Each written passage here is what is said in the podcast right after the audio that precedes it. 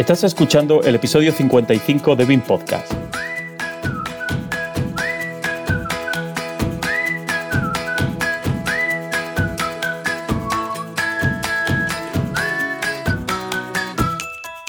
Hoy hablaremos sobre infraestructuras lineales, ISTRAM e IFC 4x3.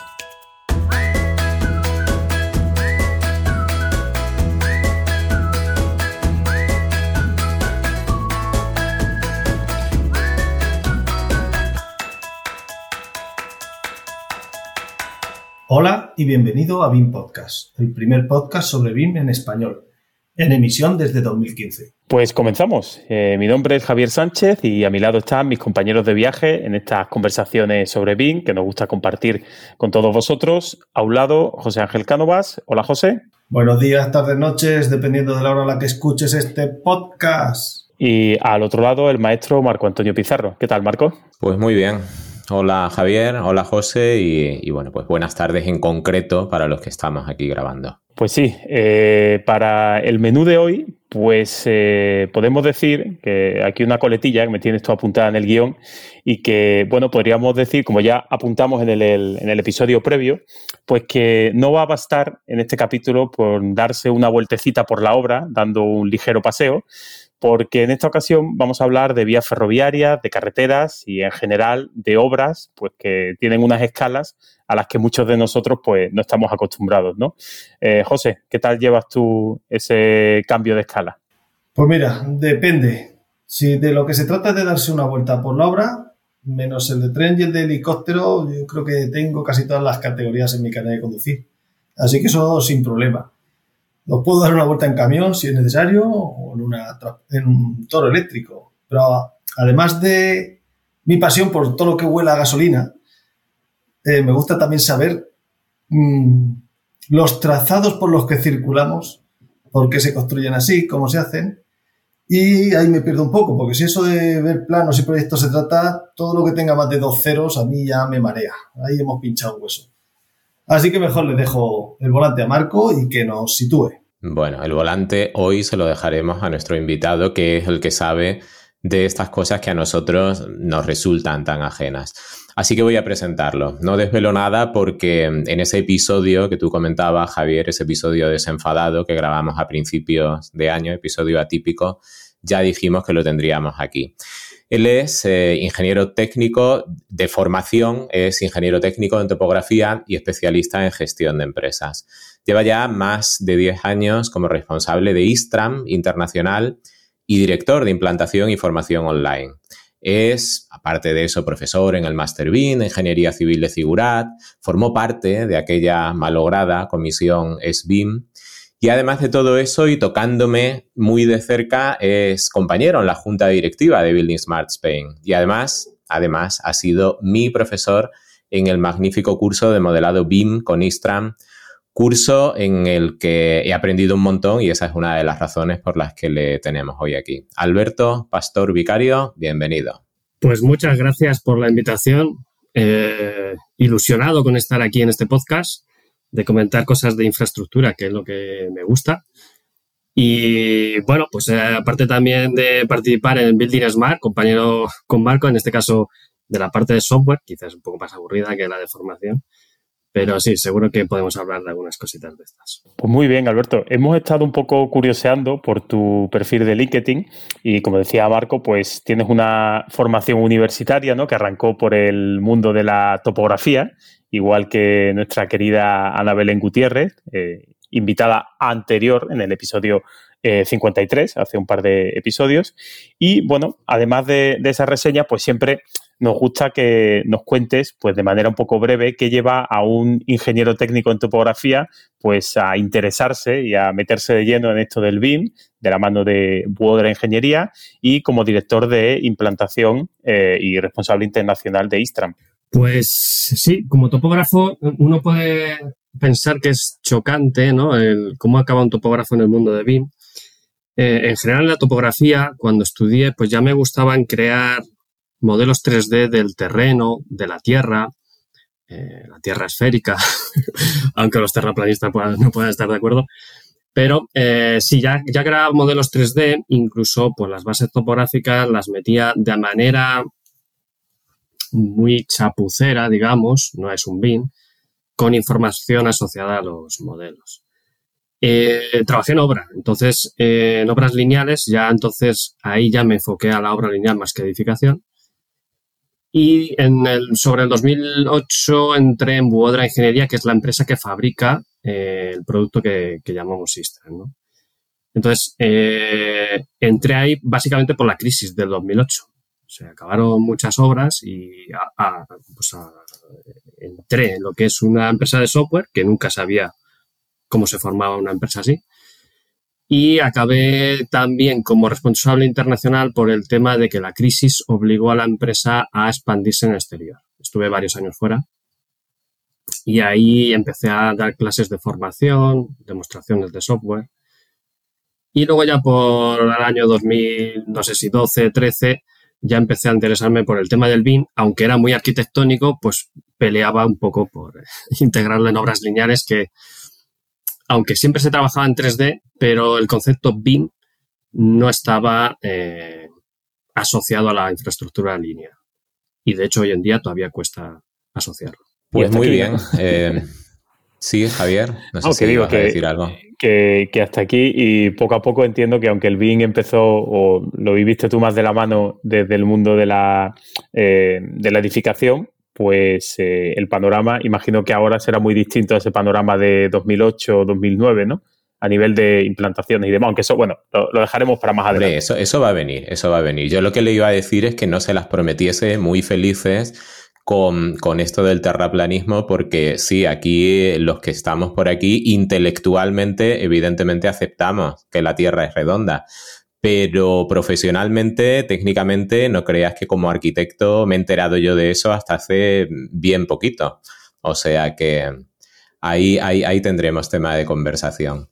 Bueno, pues si os parece, eh, vamos a poner ya la pelota en juego. Eh, nuestros episodios, Alberto, duran, como decíamos fuera de, grabación de micro, lo que el invitado quiera que duren. Pero por estructurar un poco el contenido, que siempre suele rebasar la hora de duración, pues eh, pensamos en tres bloques. Y los de hoy serán, el primero se va a llamar simplemente Istram. Y yo diría que Istram sin BIM es una costumbre que estamos adquiriendo de un tiempo a esta parte. Intentamos no hablar de BIM, intentamos no utilizar el término BIM en este primer bloque y centrarnos en algún tema tangencial. Al fin y al cabo, como tú mismo comentabas hace un momento, pues Istram, eh, iba a decir existía, existía y, eh, bueno, existía mucho antes de, de que el BIM se pusiera de moda y, existe hoy para aquellos usuarios eh, que, digamos, no, no, no, han hecho todavía la apuesta ¿no? por la entrada en BIM. Así que hoy lo tendremos fácil. En ese primer bloque hablaremos simplemente de Istram. El segundo bloque se va a llamar Istram y BIM. Ahora ya sí introducimos, bueno, pues la razón de ser de este podcast, ¿no? Istram ha hecho y hace una gran apuesta por constituirse en aplicación de referencia para la creación de modelos BIM de infraestructuras. Así que, bueno, pues si en el primer bloque vamos a conocer Istram, en este segundo bloque ya sí nos centraremos en sus funcionalidades BIM.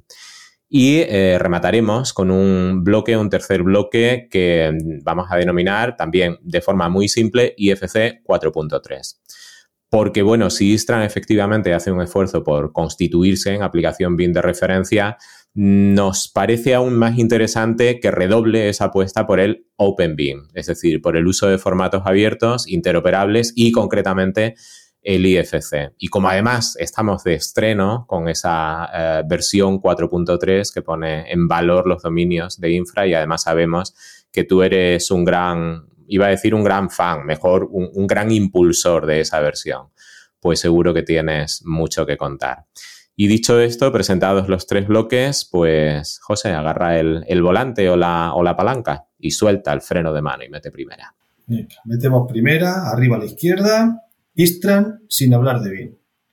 Para seguir presumiendo de que BIM Podcast es un programa para todos los públicos y especialmente este para los que no conocemos Istran, qué es Istran, cuándo nace, para qué sirve, cómo ha evolucionado desde su aparición hasta este 2024. Me pone Marco aquí, un minuto por pregunta, que tenemos mucho programa por delante, en cursiva y en azul. Bueno, tampoco hay que dar todos los detalles. Eh, eh, esto es precisión. Bueno, pues eh, nada, Istran, resumiendo, eh, es un programa de enfocado a la infraestructura lineal, porque infraestructuras se puede entender como un hospital también, no, es el ámbito de, de Istran. Istran nace en 1989, si no recuerdo mal. Entonces es una época donde las computadoras iban, bueno, apenas hacían cuatro gráficos. Y se idea eh, fundamentalmente eh, para crear mapas. Mapas, cartografía, análisis del terreno. Entonces, eh, está una temporada haciendo eso eh, de hecho, el nombre Istran es Ingeniería de Sistemas para el Trazado de Mapas. es el nombre de dónde sale Istran. Entonces ese es su origen, ¿no? Eh, según van pasando el tiempo, se añade lo que se llama, o algunos conocen como ISPOL. Eh, hay gente que lo llama ISPOL porque es un módulo que se genera o se crea encima de los mapas para crear carreteras, ferrocarriles, etcétera. Entonces, eh, el POL es un poco oh, proyectos de obra lineal y ingeniería de sistemas, el IS, ISPOL. Entonces, poco a poco va evolucionando eh, de simple CAD y cuatro gráficos y sobre todo listados numéricos a ya un programa en CAD 3D que diseña infraestructuras. Con los clientes que se van, eh, digamos, utilizando Istran, pues al final la infraestructura lineal acaba teniendo disciplinas. Entonces lo que se han creado son distintos módulos para resolver trabajos de drenaje, de topografía, de señalización, seguridad, que están relacionadas con las, con las infraestructuras. Entonces esa es un poco la evolución de Istran hasta los tiempos de hoy. Eh, probablemente el GIS y la IA sean los siguientes pasos evolutivos de cualquier software, no solo Istran, sino de, este ámbito. Eh, y, digamos la parte del BIM que empezó hace unos años y que se está, digamos, asentando tanto en los software como a nivel de usuario, el uso ya casi instalado o sí, casi todos los usuarios saben algo ya de infraestructuras eh, para trabajar en BIM. Oye, y al respecto de ISPOL, que yo me acabo de enterar de dónde, a qué responden esos acrónimos, eh, ISPOL como tal sigue eh, existiendo porque cuando uno instala Istram y utiliza las aplicaciones de, modelado de infraestructuras lineales, ya no aparece sobreimpreso el término ISPOL por ningún sitio. No sé si me equivoco. Sí, eh, eso es verdad. Ah, llegó un momento en que era solo ISPOL, después vino a ser Istran ISPOL y en la parte de ISPOL ha ido desapareciendo, más por imagen de marca. Se vende como módulo 2, aunque internamente es el ISPOL, pero mucha gente o usuarios decían Istran ISPOL. Y entonces, a, nivel de imagen de marca, decidieron quitar ISPOL. Y no sé si en algún futuro volverá, pero a día de hoy, básicamente, para llamarlo al programa, que es la plataforma, eh, se usa Istran. Y probablemente aparece solo Istran. Yo recuerdo hace unos años, los que nos dedicamos a esto de la formación y, queremos a lo mejor abarcar más de lo que nos corresponde, yo recuerdo que, coño, es que no sé cómo nombrarlo, no sé cómo se llama, si se llama Istran, Ispol, si se llama Istran, si se llama Ispol, con lo cual eso de ver que ahora todo es Istran, bueno, pues ya deja las cosas un poco más, más claras. Muy bien, pues eh, venga, centrándonos en, esas infraestructuras lineales, eh, cuéntanos si te parece, a grandes rasgos, evidentemente, cómo, cómo se conforma una infraestructura lineal con Istram y cuál es el papel pues, de esas herramientas que vemos sobre la interfaz, ¿no? del eje, de las alineaciones, de las transversales, de las rasantes, qué papel juegan las pestañas de alzado y proyecto en Istram y eh, bueno, en general, ¿cuál es el proceso? Eh, ya sabes, reservando por ahora la, pestaña o el botón de BIM. Vale, la, pestaña BIM la vamos a ir dejando poco a poco. Vamos a tomar el volante de un coche y luego vendrá el camión. Entonces, eh, vale, por hacerlo simple, el proceso de una obra lineal, para aquellos que no conozcan un poco cómo es el proceso, en general independientemente de Distran, casi todos los software que se dedican a trazado utilizan el mismo proceso. La forma de hacerlo es diferente. Y entonces, eh, digamos que hay un, un concepto súper importante en el que se basa casi todo y son los ejes. En castellano llamamos ejes, aunque en inglés se llama alignment. El eje es un concepto un poco más genérico y el alignment es el más el diseño de un, digamos, un hilo conductor, es como un alambre en el que eh, visualizas tu carretera, entonces tienes una recta, una curva, eh, otra curva, una clotoide o, digamos, las componentes que van generando ese hilo. Y eso sería el diseño en planta. En teoría, casi todos los elementos van a asociados a, ese hilo conductor, ¿no? Eh, no todos, pero bueno, la mayoría de ellos sí. Entonces, ese sería el, el papel fundamental que genera un eje, el de ordenar todos los elementos que se van a ir generando a través de él. Puede haber muchos ejes. Eh, entonces, el siguiente proceso es si tú tienes un mapa, una cartografía, un terreno sobre el que apoyar ese hilo, pues hay una pestaña que se llama transversales, eh, que lo que quiere decir es que al final vas a generar un corredor 3D. Sin entrar en BIM, se genera un corredor 3D, pero eso tiene un problema y es que hay, tienes que discretizarlo. Es decir, va a generar una sección transversal con un dibujo, por, decirlo de una manera, y la siguiente sección transversal que estará, pongamos, 5 metros más adelante, entre ellas dos va a haber una extrusión, ¿vale? Una interpolación.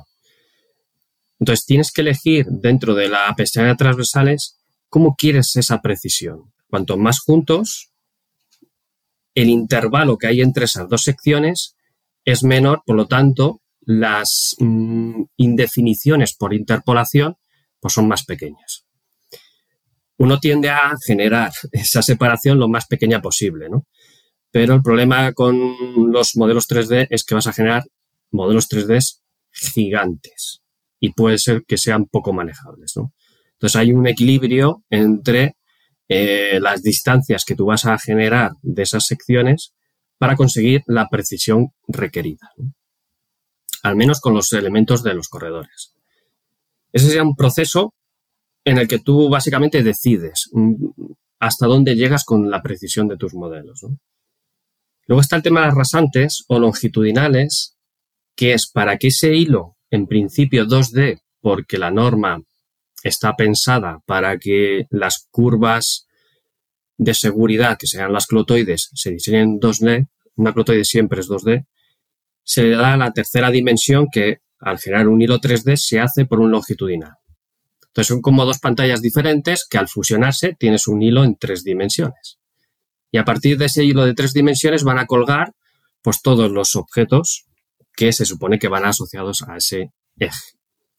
Entonces, eh, esa sería una parte importante donde hay lo que se llama rasantes, que va a determinar pues cómo sube y baja tu carretera, por decirlo de una manera. Y luego está la pestaña de alzado, que básicamente estaba junto con la de rasantes, pero se separaron porque son como dos vistas diferentes. Y en alzado está el resto de definición geométrica, pues secciones tipo, pavimentos, túneles, obras de drenaje transversal, drenaje en particular, cunetas, etc. Toda esa geometría que tú puedes ir diseñando está en una pestaña llamada alzado. Es tan grande que yo creo que ninguna persona humana la tiene en la cabeza cada uno se dedica a su especialidad y en la parte de alzado pues va a diseñar aquello que le corresponda, ¿no? Entonces sería, entre otras cosas, pues donde un usuario diseña una sección tipo, es decir, cuánto ancho tiene mi carretera, cuántos taludes de ajuste contra el terreno tiene, y eso genera ya el corredor 3D. Con esos parámetros, se genera el corredor 3D en otra pestaña que es de control que se llama proyecto. En una pestaña que es gestión del proyecto, donde tienes todas las partes de información que tú hayas podido poner en tu proyecto, se juntan y bueno, hay una especie de botoncito, cálculo, que no es mágico, ¿no? Pero que simple, simplemente intenta. lo, parece, lo parece. sí, porque está hecho en un botón, pero lo que hace es recoger todos aquellos parámetros que tú has ido pensando, los junta y genera el corredor 3D. Ese sería el objetivo de la pestaña de proyecto intentar coordinar todo lo que hay y no siempre salen soluciones buenas. Eso es verdad. Al final se genera un producto que tendrás que estudiar si te vale, no te vale, tiene eh, defectos que los tendrá. Y, en esa valoración, pues te tocará después corregir en los otros menús donde has ido poniendo los, los distintos parámetros que generan el trazado. Así, a grandes rasgos, sin entrar en el BIN, eso sería un poco el proceso de cualquier obra lineal, ya sea en Istran, sea en cualquier software, más o menos se trabaja de esa manera. Mm, claro, hablas de Istran y hablas de cualquier software y aquí los profanos es donde empezamos a hacernos un lío con la nomenclatura, ¿no? Yo quiero pensar que puede ser, no sé si van por ahí los tiros, que puede ser algo parecido a en el mundo arquitectónico un espacio. Revit lo llama habitación, Alplan lo llama local, CIPE lo llama recinto. Al final todo eso confluye en un IFC Space cuando se unifica en el estándar, ¿no? cuando se habla el lenguaje común. Cuando abrimos Istram, pues hablamos de una obra lineal definida por un eje en planta que se subdivide en alineaciones, hablamos de rasantes, hablamos de esas secciones ¿no? que se extrusionan a lo largo de esa alineación. Sin embargo, cuando nos ponemos a los mandos de otro software, de Civil 3D, pues se habla más bien de corredores que se crean como una combinación de, curvas en planta, perfiles, ensamblajes. Entonces, yo no sé si estoy en lo cierto si, trato de establecer un mapeado o una conexión entre obra lineal, corredor, eje, alineación, rasante, perfil, sección, ensamblaje, son formas distintas de, llamar a conceptos equivalentes o hay un estándar en la comunidad infra para definir con precisión estos elementos? Yo creo que estás en lo cierto. El concepto es el mismo, solo que son maneras diferentes de denominarlas. Entonces, eh, como bien decías, pues un alignment, un alineamiento es un eje una sección tipo es un ensamblaje y cada software pues, puede utilizar una jerga u otra para denominar el mismo concepto, aunque luego tenga variantes internas que las tendrán.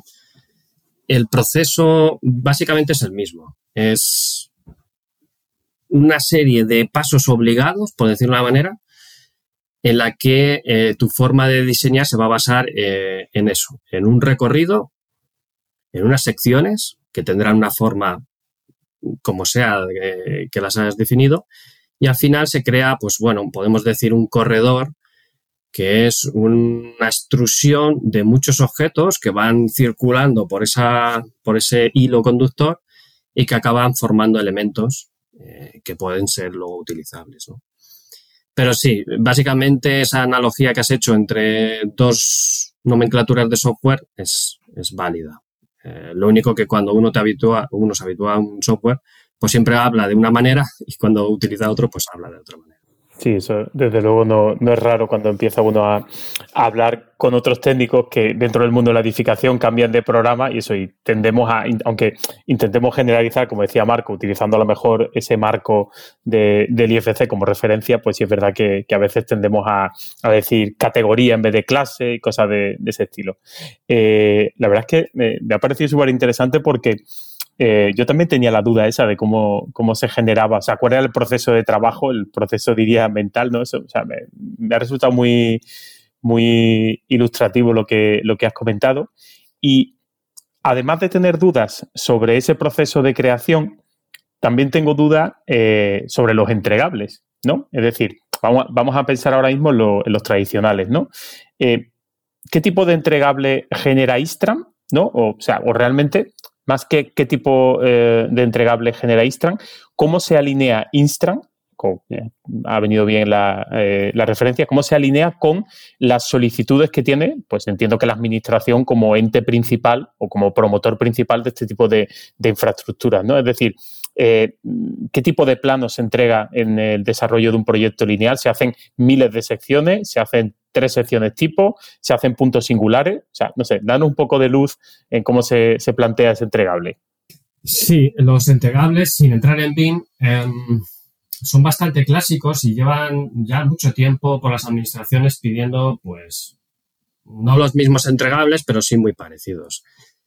El caso es que la infraestructura lineal eh, necesita una serie de entregables también con el enfoque de que el constructor que vaya después tenga la suficiente información para poder plantear eso en la obra, ¿no?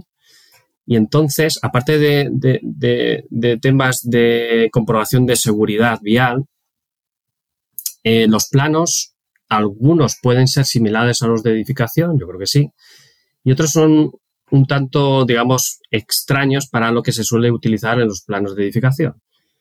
Eh, sigue, sigue, habiendo planos en planta, eso desde arriba, pues vas eh, colocando. Lo que pasa es que la carretera de 10 kilómetros tienes que dividirlos en muchos planos seguidos de planta, representando el, recorrido. Ese es, yo diría que hay dos tipos o grupos de tipos de entregables. Los que son basados en gráficos, los planos, ¿vale? Y los que son basados eh, en listados numéricos. Y se piden muchos listados numéricos eh, por cualquier administración hoy en día. Eh, el tema del BIM cambia un poco, pero los tradicionales digamos que son informes, documentos numéricos, con mediciones, con listados de replanteo en obra, con estados de las velocidades por las que se han ido estudiando ese recorrido, estudios de visibilidad, son informes que uno va generando dónde se puede adelantar, dónde se puede, eh, no se puede adelantar, o ciertos obstáculos visuales, eso también son muy clásicos. Y los planos, pues, los casi los obligatorios yo diría que son los que representan los ejes en planta, los que representan los longitudinales. Un longitudinal básicamente es ese hilo 3D estirado en un eje, y ahí se le aplica la información que sea necesaria. ¿no? Eh, si te piden que tengas que poner el kilometraje, pues vas poniendo el kilometraje, las alturas sobre el terreno y cualquier información extra que le puedas añadir. Todo basado en unas plantillas o unos estilos que la administración intenta mm, regular. No todas, pero muchas intentan regular de, pues tienes que poner el perfil del terreno en verde. ¿Por qué? Pues porque seas hecho un convenio en el que debes de entregar esos estilos de esa manera, ¿no? Incluso creo recordar que en alguno había estilos para favorecer también la integración de los daltónicos, ¿no? Pues tenías varias plantillas en los que tú podías eh, poner estilos diferentes para una misma solución. Y luego quizás otro muy clásico es el de las secciones, como comentabas, que puede haber miles de secciones. ¿Y por qué? Puede haber una sección tipo, esquema 2, 3, 4, pero a lo mejor en 10 kilómetros puedes tener o debes de publicar, eh, no sé cuántas pueden salir, eh, mil secciones tipo. Y si esas, esas secciones tipo o secciones transversales son cada corte, cada 5 metros, como os contaba antes, de la precisión de tu corredor, que es la que demuestra que tus mediciones, sin llegar al objeto 3D, son correctas porque la densidad que has establecido son las que aparecen en esos transversales. Entonces yo puedo medir en una sección, un área, la siguiente sección, otro área, y la distancia que lo separa, pues tiene un volumen teórico. Lo voy a llamar teórico para. porque hoy en día hay una confusión con ese volumen teórico que se le asocia al modelo BIN y no es correcto. Tú tienes un volumen generado por una fórmula y un volumen generado por un prisma cerrado de caras del modelo BIM que es comprobable y que no son, no son iguales, son métodos diferentes. Y entonces, hasta hoy en día, pues los planos que se generan son para demostrar que tus mediciones son correctas con todas las secciones transversales. Se hacen planos enormes. Eh, Igual tienes 100 páginas de secciones solo demostrando lo que es los corredores de, un solo eje. Esos son, digamos, los entregables básicos y que las administraciones a día de hoy siguen pidiendo. Eh, aunque haya un esfuerzo por el avance del BIN, pero esos planos siguen hoy en día entregándose. Vale, sí, eso me recuerda un poco al concepto de, de, integral, ¿no? Como de suma de cachitos, para hacer el área bajo una curva, pues al final un poco más o menos igual, ¿no? Trocearla de tal manera que al final la distancia, pues casi que si, si tendiese a infinito, hiciéramos las secciones cada centímetro, digamos que tendríamos ese volumen teórico se aproximaría muy mucho a ese volumen real, ¿no? Que, que tendríamos de movimiento de tierra o de lo que sea, ¿no? Sí, fíjate que yo creo que una de las cosas que pasa o que a lo mejor tenemos que mejorar en los entregables es regular ese tema de precisión. Había un regulador que era cada 20 metros generar una sección para no saturar demasiado y con eso se daba por asumido que las precisiones tenían la suficiente, o sea, las mediciones tenían suficiente precisión para eh, los trabajos que se iban a hacer. Ahora con la llegada del BIM, hacer interpolaciones cada 20 metros es demasiado largas. Entonces, eh, pero no hay nadie que haya establecido un convenio de llegamos a un loz, entre comillas, de una determinada precisión o de otra determinada precisión, ¿no?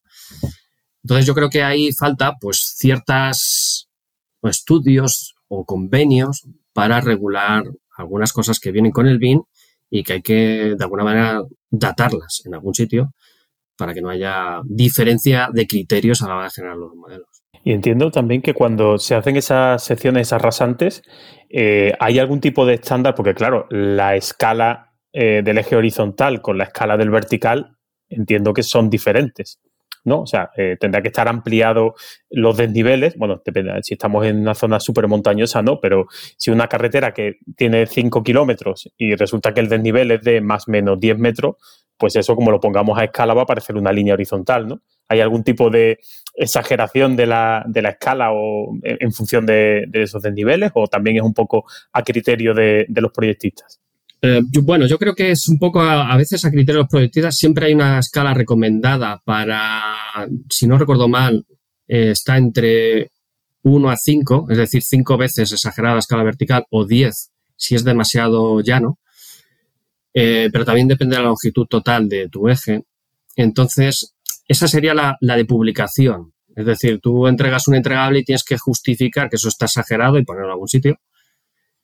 Y luego está la de tu modelo de diseño. A veces te es más mm, fácil diseñar eh, con escala de exageración 1.10 y luego publicarla a 1.5.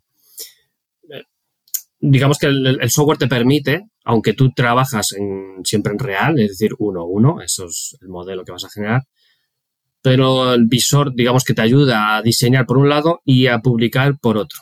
Em, no sé si hay algún convenio, seguramente en algunas administraciones sí que exigen que sea 1.5 o 1.10, pero yo he visto entregables de todo tipo, ¿eh? o sea, realmente mm, entiendo que hay bastante libertad a la hora de publicar los longitudinales, las rasantes, porque si no, a veces no ves nada. Claro, claro, no, simplemente por un, si, ya con las mil secciones ya ibas a ver poco, ibas a acabar mareado, si encima me pones una línea horizontal en un plano, pues ya apaga y vámonos directamente. Eh, venga, pues simplemente la, última que me, anotaba aquí Marco, porque yo debo reconocer que de Istram, pues tengo eh, entre cero y nada, podemos interpolar entre cero y nada, pues eso es la experiencia que tengo yo en, en Istram. Me comentaba que, bueno, aparecen dentro de la interfaz del programa, pues, eh, elementos, vamos a decir, para anotar, ¿no? Que pueden ser, pues, líneas, textos, un poco lo habitual que encontramos en el mundo de la, edificación. Y, sin embargo, aparecen también otros, pues, eh, que tienen nombres un poco más exóticos y nos gustaría que nos aclarases, como pueden ser, por ejemplo, los, símbolos o las células. Eh, ¿qué, tipo de, elementos adicionales eh, hace falta, necesita este tipo de herramientas para documentar esos proyectos? Bueno, eh, en particular esos eh, elementos que mencionas son los elementos básicos de Istran. Se pueden utilizar más o menos, depende de qué uso le quieras dar. Entonces forman parte de los elementos básicos. luego hay otros más complejos, pero, por ejemplo, comentabas un texto, pues es algo que se utiliza para anotaciones o simplemente para hacer Mm, avisos dentro de la interfaz del programa que te pueden ayudar a interpretar cosas que hay ahí dentro. Las líneas, pues igual, eso es bastante común en cualquier software, aunque la línea de Istran eh, depende de la representación que tenga en cada vista. Si tú tienes una vista 3D, pero esa, esa línea es un quitamiedos, porque puede serlo, al final es una extrusión sobre la línea con distintos elementos repetitivos, que puede haberlos, pero lo más probable es que en el CAD es la típica línea que todos conocemos, pues que tiene un grosor, un color, quizás un punteado. Eso es uno de los elementos más básicos de Istran que sirve para formar otros elementos más complejos, como son todos los planos. Entonces, eh, ese más o menos es entendible, pero luego está eh, el símbolo. ¿no? El símbolo para hacer un símil con, por ejemplo, el formato de WG podría ser el bloque. Es un grupo eh, que todo lo que hay ahí dentro, que puedan ser otros bloques o que puedan ser otras líneas o incluso puntos sueltos, están todos esos elementos asociados a un punto de inserción. Eso sería un símbolo, el cual permite su representación en 2D para planos, pero sobre esa coordenada X y Z puede haber una señal de tráfico en 3D, que es la que a lo mejor me ayudará a interpretarlo mejor en el BIM. Entonces, eso, eso es, un, es un símbolo básicamente mm, relacionado con una analogía a un WG sería un bloque. luego está la célula, que es una evolución del símbolo en la cual se le pueden integrar distintos elementos que puedan ser eh, calculables, es decir, mm, pongamos que vais por la carretera y, aparece mm, la señal de final del municipio, ¿no? Que pone el, pone el nombre del municipio con una raya roja, y bueno, ya he salido de ese municipio.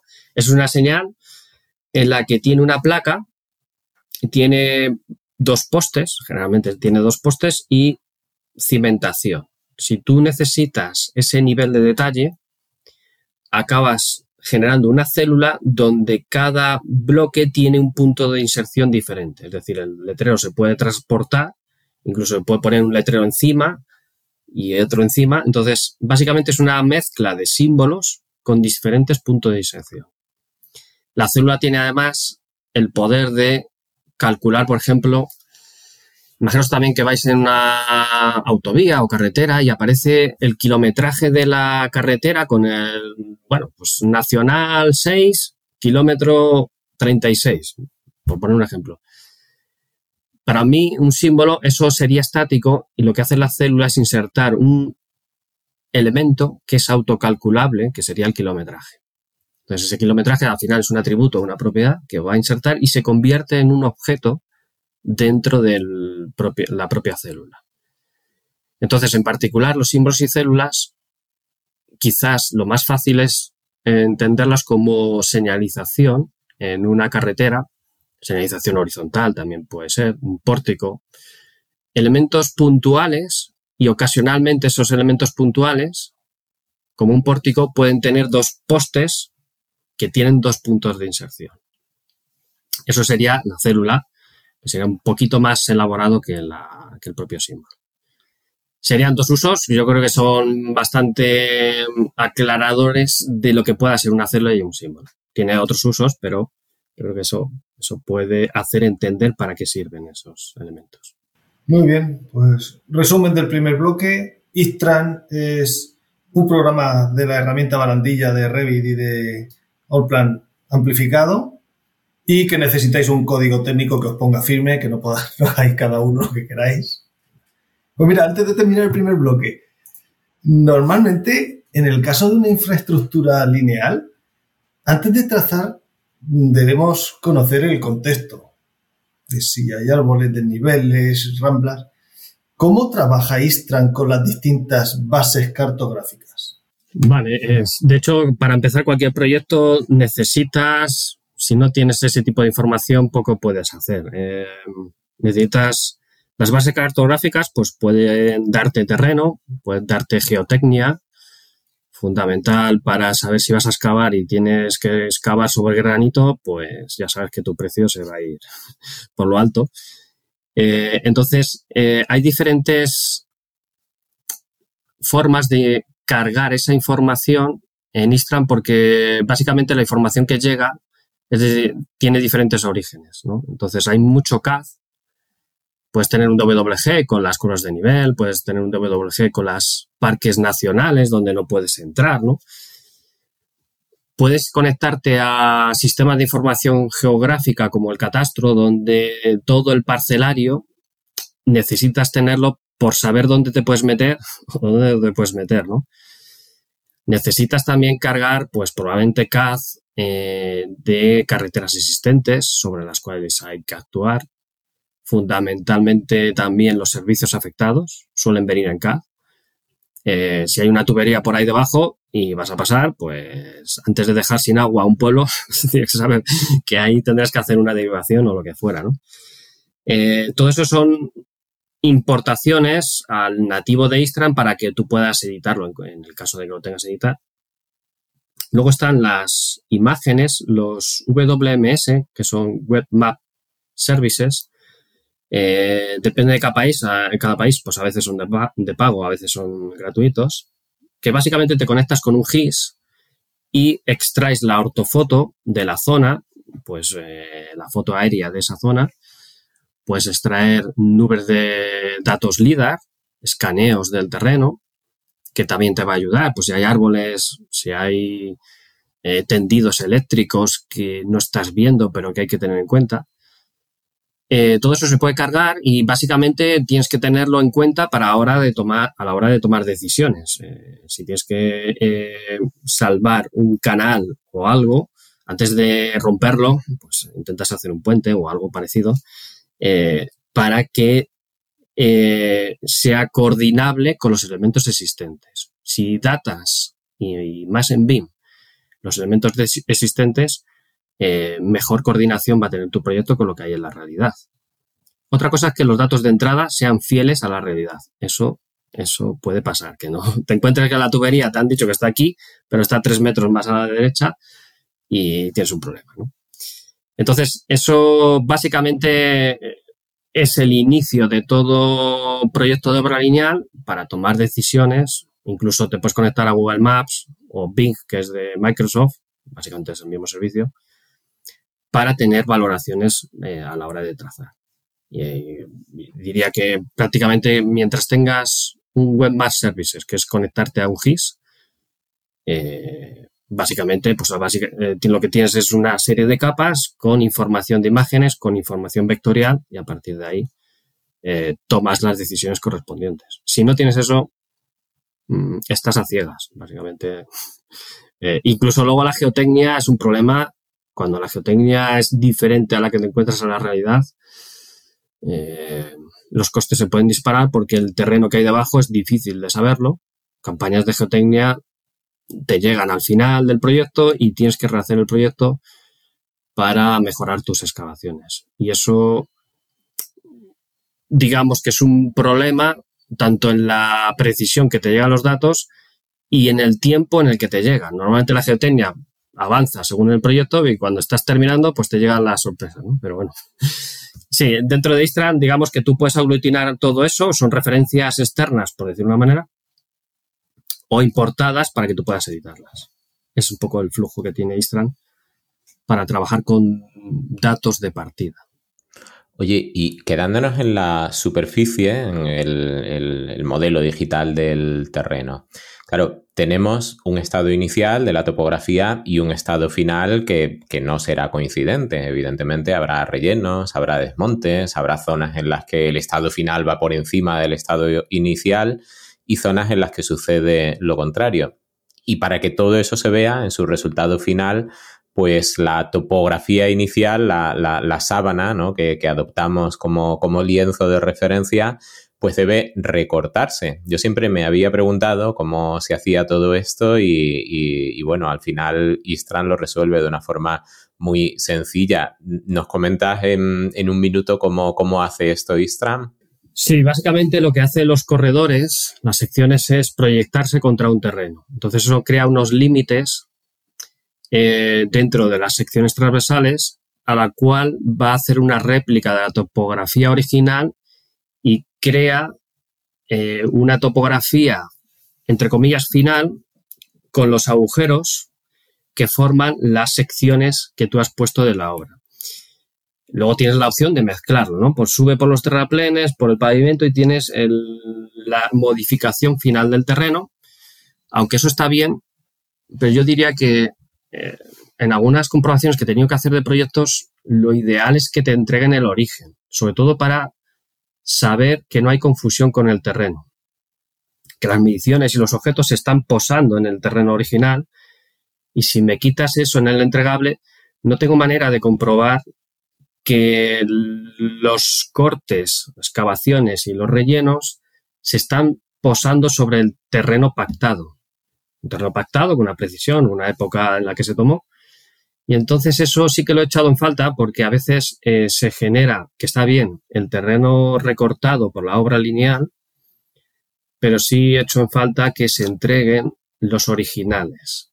Entonces los originales me da la capacidad de poder comprobar que los objetos tridimensionales se apoyan en el terreno eh, de origen, pero si lo cortamos, que está la opción, Istra lo genera, eh, con un botoncito se corta, pero, pero no estaría de más, yo creo que ofrecer en entregables el, el origen de los datos, más que nada por comprobación de errores que puedan surgir a la hora de interpretar el terreno.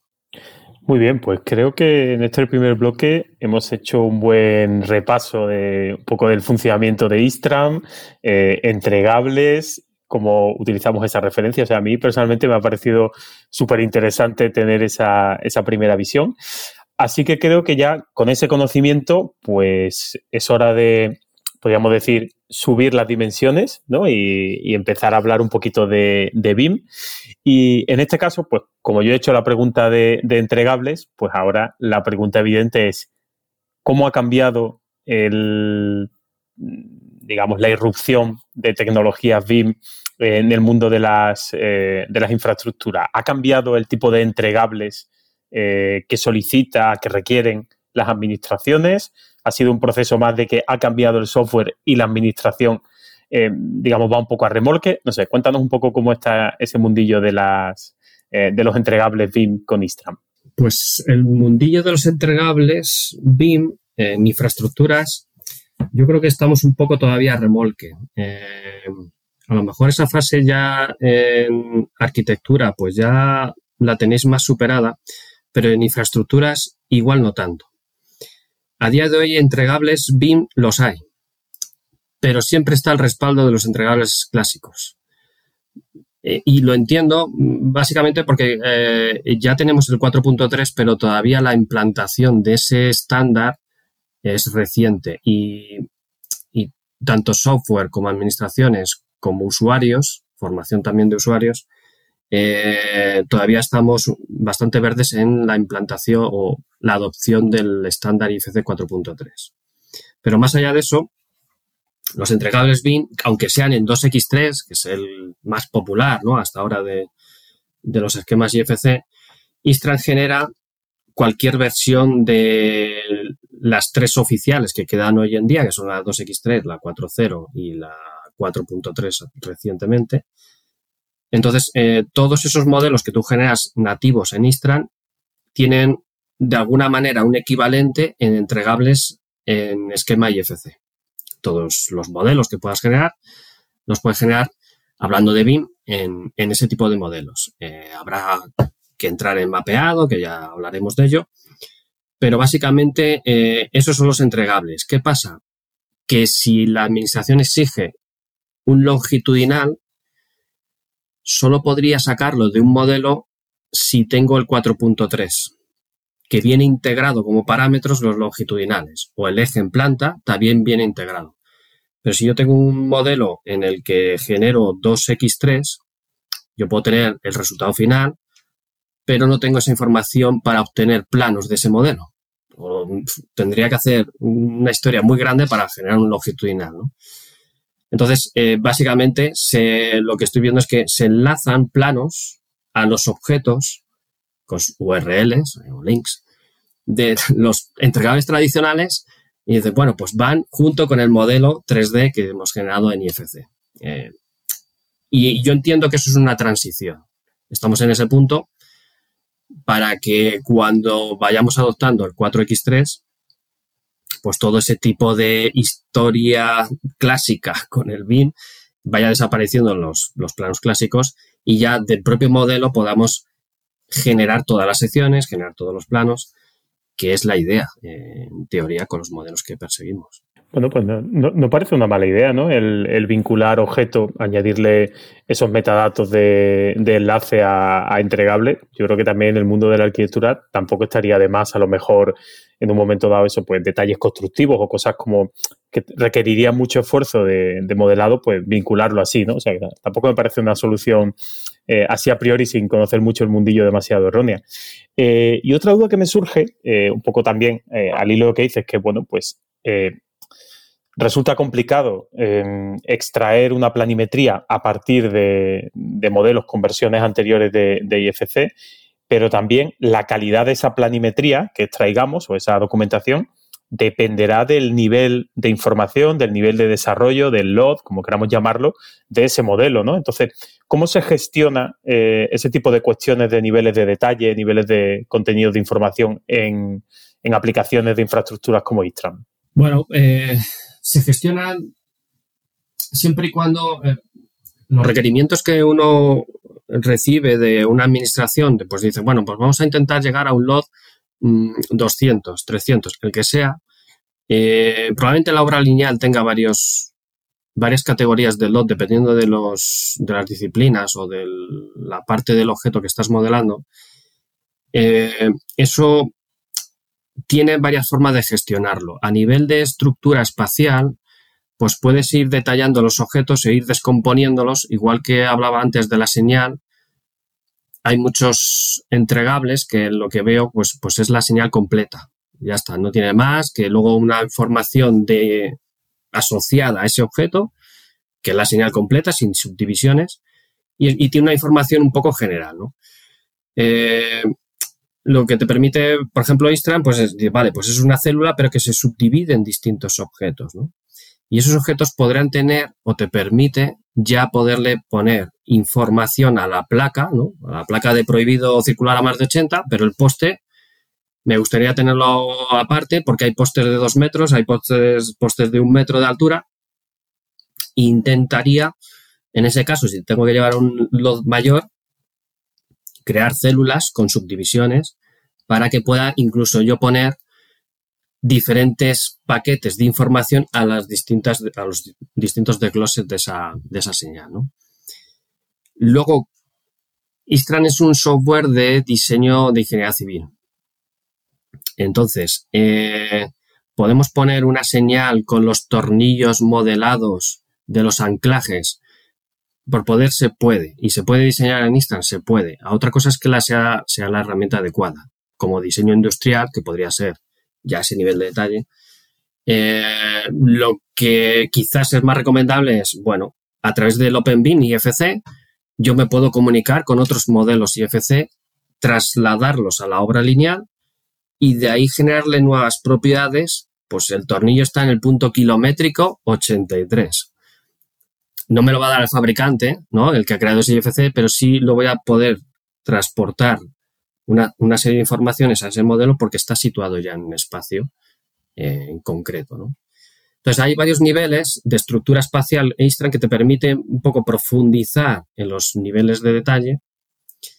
Eso es lo, más común, ¿no? Por ejemplo, los LOT, que es una mm, clasificación de niveles de detalle, eh, particular, ¿no? los 200, los 300, está muy floja a, nivel de los corredores. Los corredores, cuando yo tengo que justificar que un terraplén tiene una precisión, no sé cómo justificarlo con un LOT.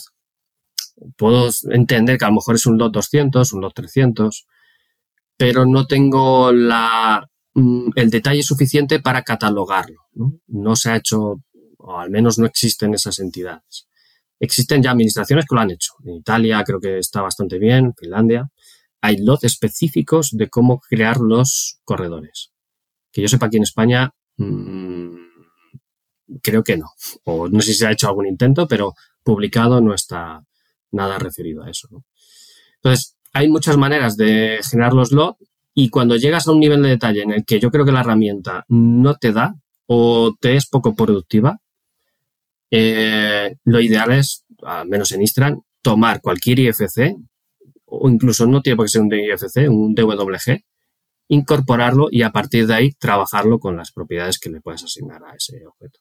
En, el anterior programa em, yo intentaba pues muy torpemente hacer una analogía, bueno, más que analogía, eh, em, comparativa entre el BIM aplicado al mundo de edificación y el BIM aplicado al mundo de las infraestructuras. Y em, ahora, mientras te preguntaba, Javier, y le respondías a eso de la vinculación del plano en el IFC y tal y cual, pues eh, me ha venido a la cabeza una diferencia más, ¿no? El, hecho de que mm, los arquitectos o, la gente que nos dedicamos al mundo de la edificación, al final cuando trabajamos en una aplicación BIM, sea la que sea, se puede decir que trabajamos sobre el plano, ¿no? Eh, con esa filosofía, ese acrónimo WIG, ¿no? What you see is what you get. Está trabajando sobre una vista que con algunas cotas, con algunas indicaciones y una cartela podría ser un plano. Creo, claro, eso en el, en el, con los modelos de infra, que son, yo creo, tremendamente más complejos, no sucede tan así. Al final necesitas pues una especie de, no sé, de, visualizador especial que te ayude a entender toda esa complejidad del modelo.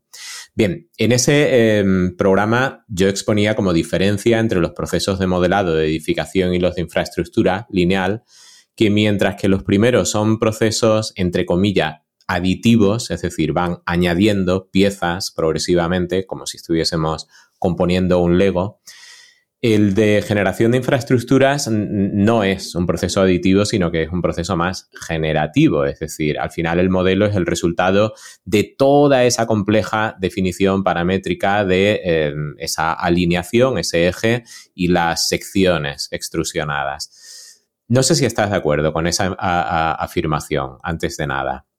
Pues yo creo que esa analogía es bastante correcta. a lo mejor en parte porque no todo lo de la obra lineal forma, está formado por secciones. Cierto. Eh, por ejemplo, la señal vertical, pues sí que puede ser un proceso aditivo o más aditivo. Pero el proceso de llamarlo generativo, pues sí, estoy de acuerdo, porque al final un ingeniero civil no, no diseña un terraplén, no pone un terraplén simplemente da unas pautas para que se estrelle o colisione contra el terreno y ahí sale pues 20 terraplenes, no lo sabes. Eh, prácticamente no, sabes lo que va a salir.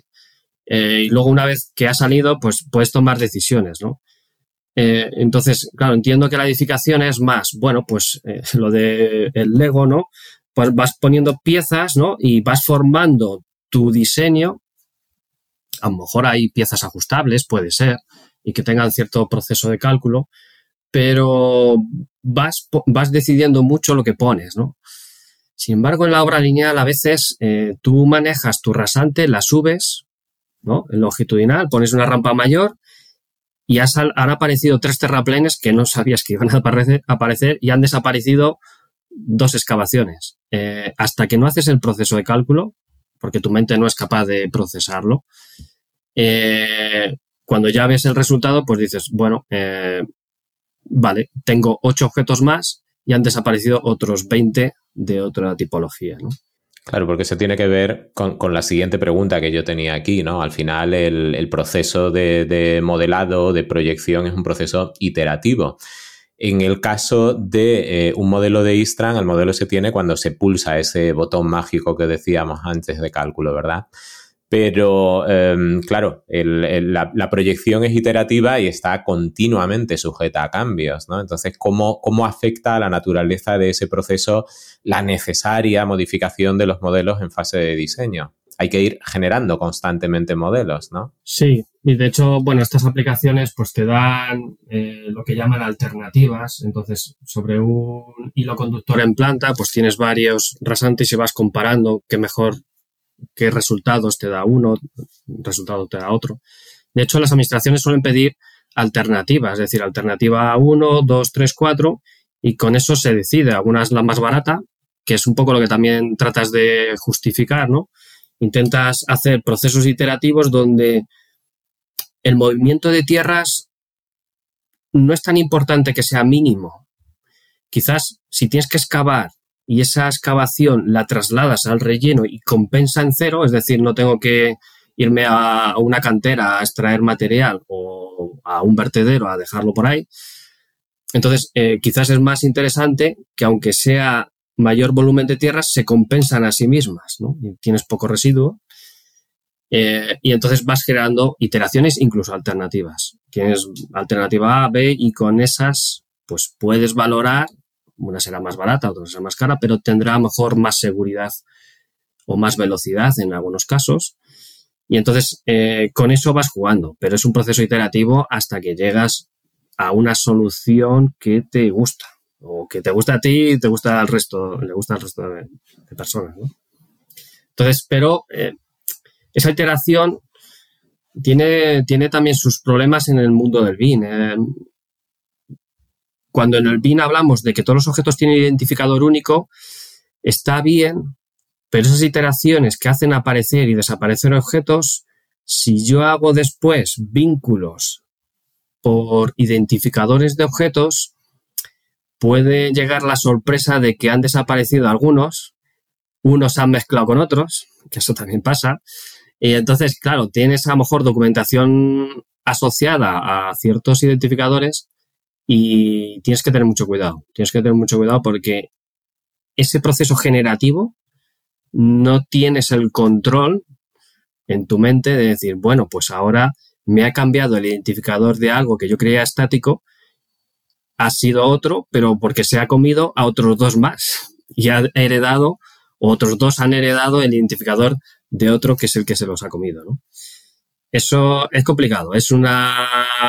De hecho, los software nos lleva de cabeza crear identificadores, digamos, inteligentes de que se acuerden de procesos iterativos anteriores. Es un mundo complejo y yo creo que tardará en resolverse hasta que, digamos, haya suficiente inteligencia artificial que controle o recuerde esos procesos de identificadores. Es uno de los problemas, yo creo que a nivel de la obra lineal, que puede causar mayor complejidad a la hora de gestionarlo. Desde luego que sí. Y esa complejidad, de hecho, aumenta porque no todos los elementos son lineales. Eh, Istran también permite crear lo que denomina estructuras, ¿no? Como por ejemplo un puente que, quedará definido pues, eh, por elementos bastante concretos y tangibles. Tableros, vigas, pilares, estribos. Em, al respecto de, este tipo de objetos complejos, ¿Es suficientemente potente Istran para la generación de estos elementos? ¿O si necesitamos particularizar mucho el diseño, es preferible pasar a una aplicación que trabaje con ese modo aditivo? Mm, yo diría que depende. Eh, por ejemplo, muros de contención, que al final también son estructuras, pues eh, o sea, con Istran te va a valer eh, totalmente. para puentes asociados a ejes, eh, también te va a valer porque al final es pura geometría. Y incluso diría yo, pues a lo mejor, pues ciertas pasarelas peatonales, pues aquello que puedas asemejar una estructura a algo lineal, que tenga un recorrido, aunque sea puntual, ¿no? Pero vaya recorriendo algo lineal. Yo creo que ahí eh, Istran te va a valer y te va a ser bastante productivo sin embargo, Istran no es un programa, por ejemplo, que calcule estructuras. Si son estructuras de hormigón armado y alguien tiene que modelar la armadura, pues ya tienes que estar pensando que por lo menos esa, estructura que tú has predefinido en Istran, tienes que llevarla en algún mm, formato interoperable para que otro, un calculista, genere ese modelado, pues en este caso de las barras de, de la armadura, que corresponda a cada uno de los elementos que tú has predefinido. Y luego alguien te puede decir, pues no me caben, tienes que rediseñarlo, ¿no? Entonces eso, eso pasará. Em, estructuras más puntuales, tipo metálicas, pues sí, yo diría que eh, hay mucho software de edificación que incluso te pueda ser más productivo tomar la decisión de diseñarlo en esa, eh, en esa plataforma, en esa aplicación, ¿no?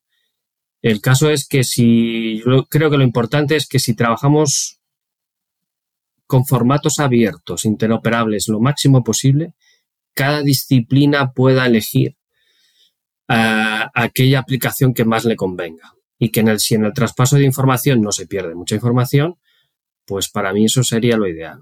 Puedes hacer muchas estructuras con Istra, las puedes hacer, pero al final, pues si vas a tener que llegar al detalle de armaduras, eh, Istra no te va a valer. No sé si alguien ha, algún, algún friki ha podido hacer las armaduras en Istra, podría hacerlo, pero probablemente no es el programa adecuado.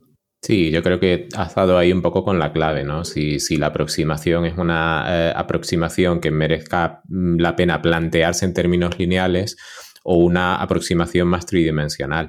A mí es que me llama mucho la atención que Revit, que se utiliza para todo, pues, por ejemplo, se utilice también para el diseño de, puentes. Eh, claro, si yo pienso en, en, algo asociado a una infraestructura lineal, me parece mucho más lógico trabajar con PKs que trabajar con coordenadas X y Z.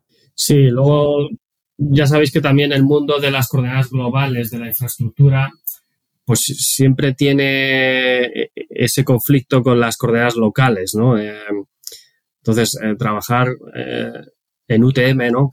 es un sistema de coordenadas, pues los programas de edificación, pues si lo haces bien no tiene por qué haber ningún problema, pero siempre está el conflicto de está bien geoposicionado o no, o girado.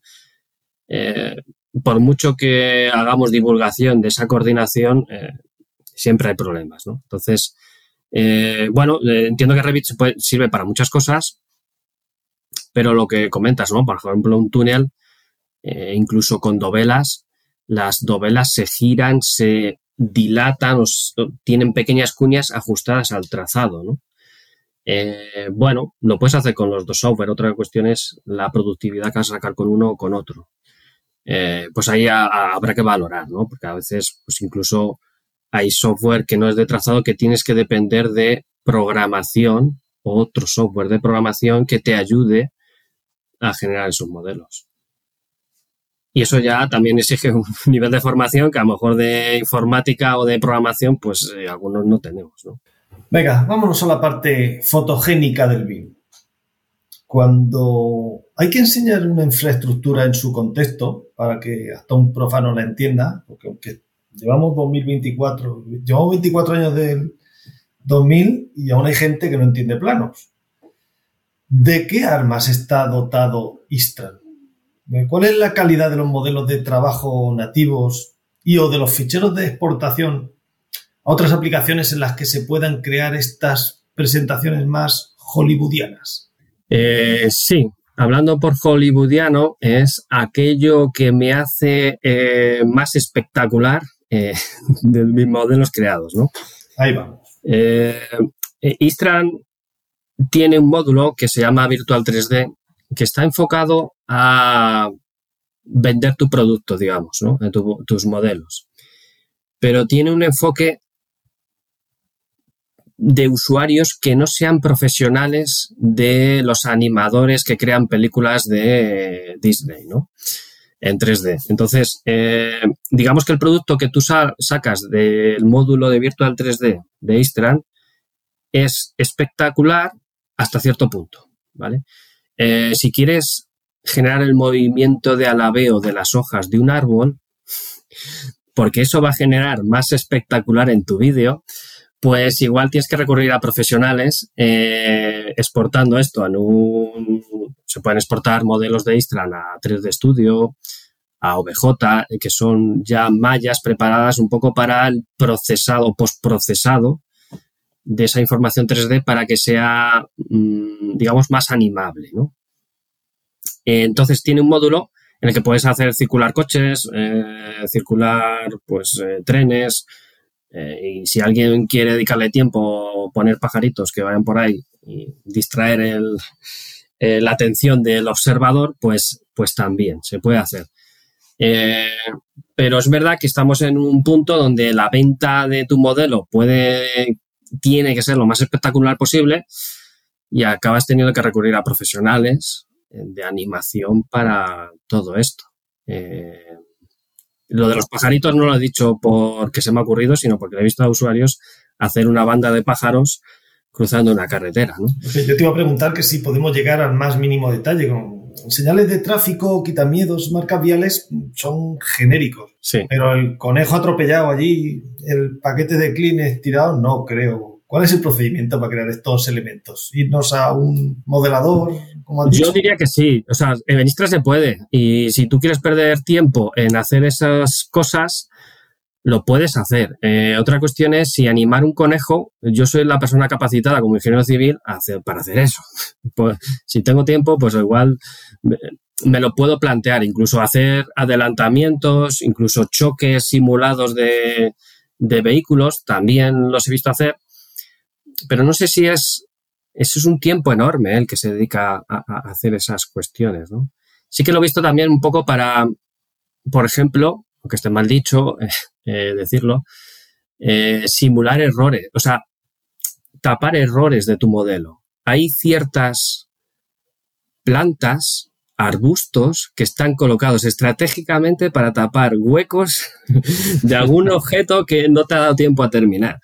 Pues bueno, eh, esto también puede ser el Big Hollywood de tal manera que al usuario que va a ver tu modelo y que no sabe que es un peralte, ni lo va a ver, eh, está distraído con otras cosas que a lo mejor, pues bueno, pues son más impactantemente visuales, ¿no? Eh, bueno, con esto lo puedes hacer. Tiene un módulo que sirve para esas cosas, pero no es un software como el 3D Studio o Maya, que son ya producciones en las que si te interesa vender tu producto e impactar con ello, pues probablemente tengas que recurrir a ello. Muy bien, pues hemos dado este repasito a esas posibilidades de, BIM en, en Istram y de nuevo me toca arrancar un nuevo bloque y ahora, pues como adelantaba Marcos al principio, eh, vamos a hablar un poco ya de estándares, ¿no? que es algo que yo creo que nos sentimos un poco más cómodos porque no son como más familiares.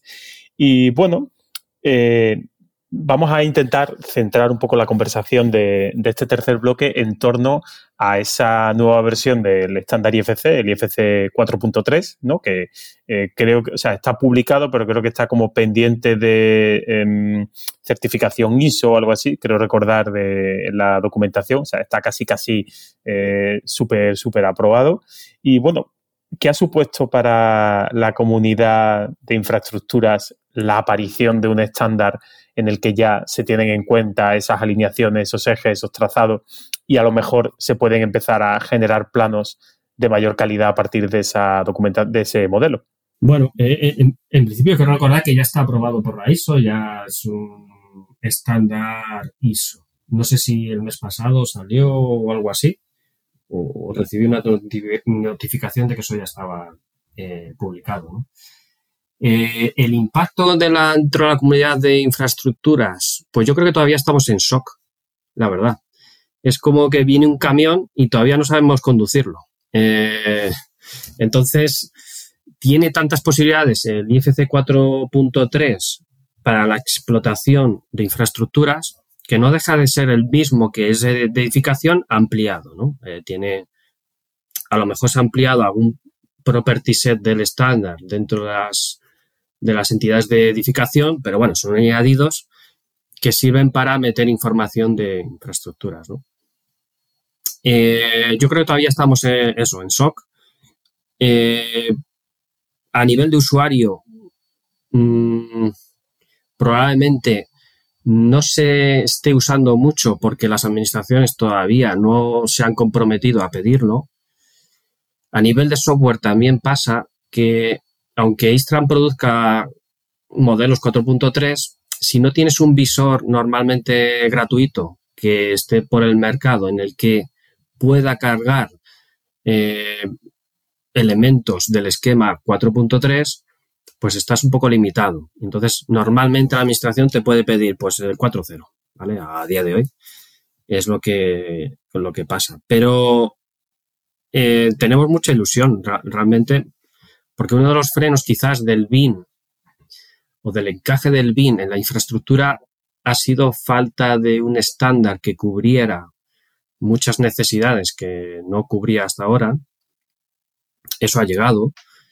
Y ahora pues queda también que los software eh, espabilemos, entre ellos Istra, e incluir todas las posibilidades que tiene el 4.3 y también eh, generar normativa a nivel de administración para, eh, como decías, pues si yo quiero obtener el listado de peraltes de una carretera para saber si mi vehículo no se va a salir en una curva, eh, en un 2X3 no puedo, no tengo un estándar, una entidad estandarizada dentro de IFC que lo recoge. Sin embargo, en el 4.3 sí lo hay, ¿no?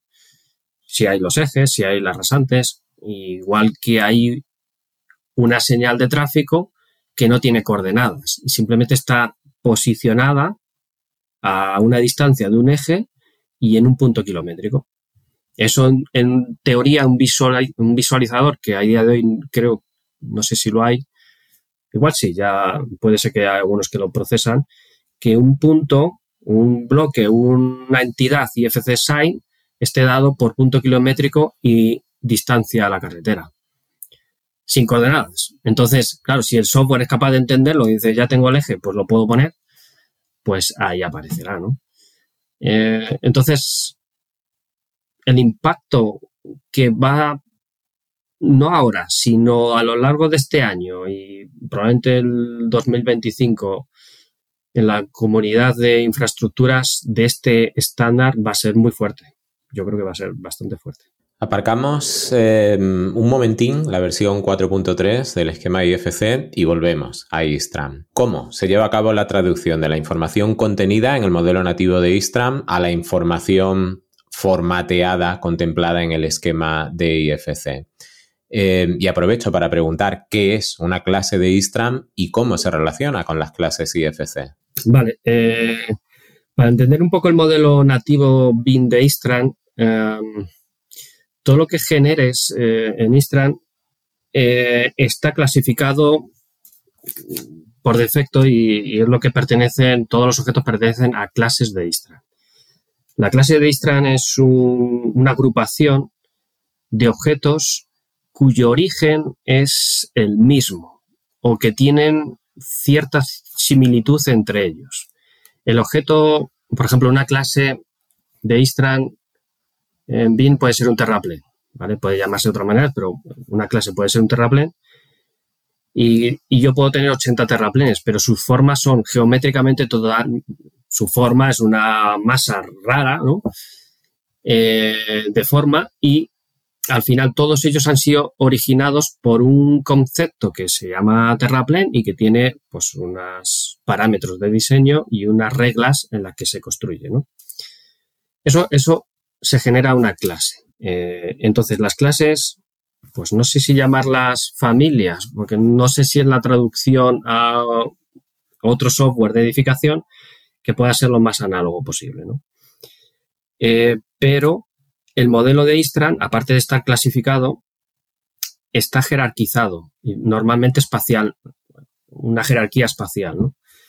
Entonces, eh, claro, tú tienes a nivel de proyecto, pero luego hay una zona que es la obra lineal, luego hay ejes, dentro de esos ejes hay tramos de ejes, y dentro de esos ejes puede haber un puente, puede haber un pavimento, puede haber muchos desgloses, ¿no? Pero es una estructura espacial. Esa estructura espacial eh, tiene relación con la estructura de clases de IFC y las, las clases de Istran también tienen relación con la estructura de clases IFC. Hay clases espaciales eh, o jerarquía, digamos, de agrupaciones en IFC, que pueda ser el IFC Project, IFC Site, IFC Building, Building Store. Entonces, esas estructuras espaciales del nativo de Istran se equivalen a esas estructuras espaciales de, eh, las, de los esquemas IFCs. El problema con la llegada del 4.3 es que la estructura espacial para una infraestructura cambia.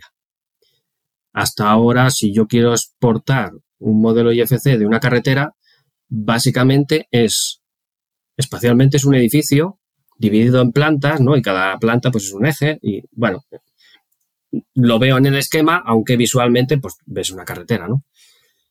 Con la llegada, la al 4.3, pues hay otra estructura espacial en la que esa estructura de Istran llamada nodos se equivale a clases de IFC.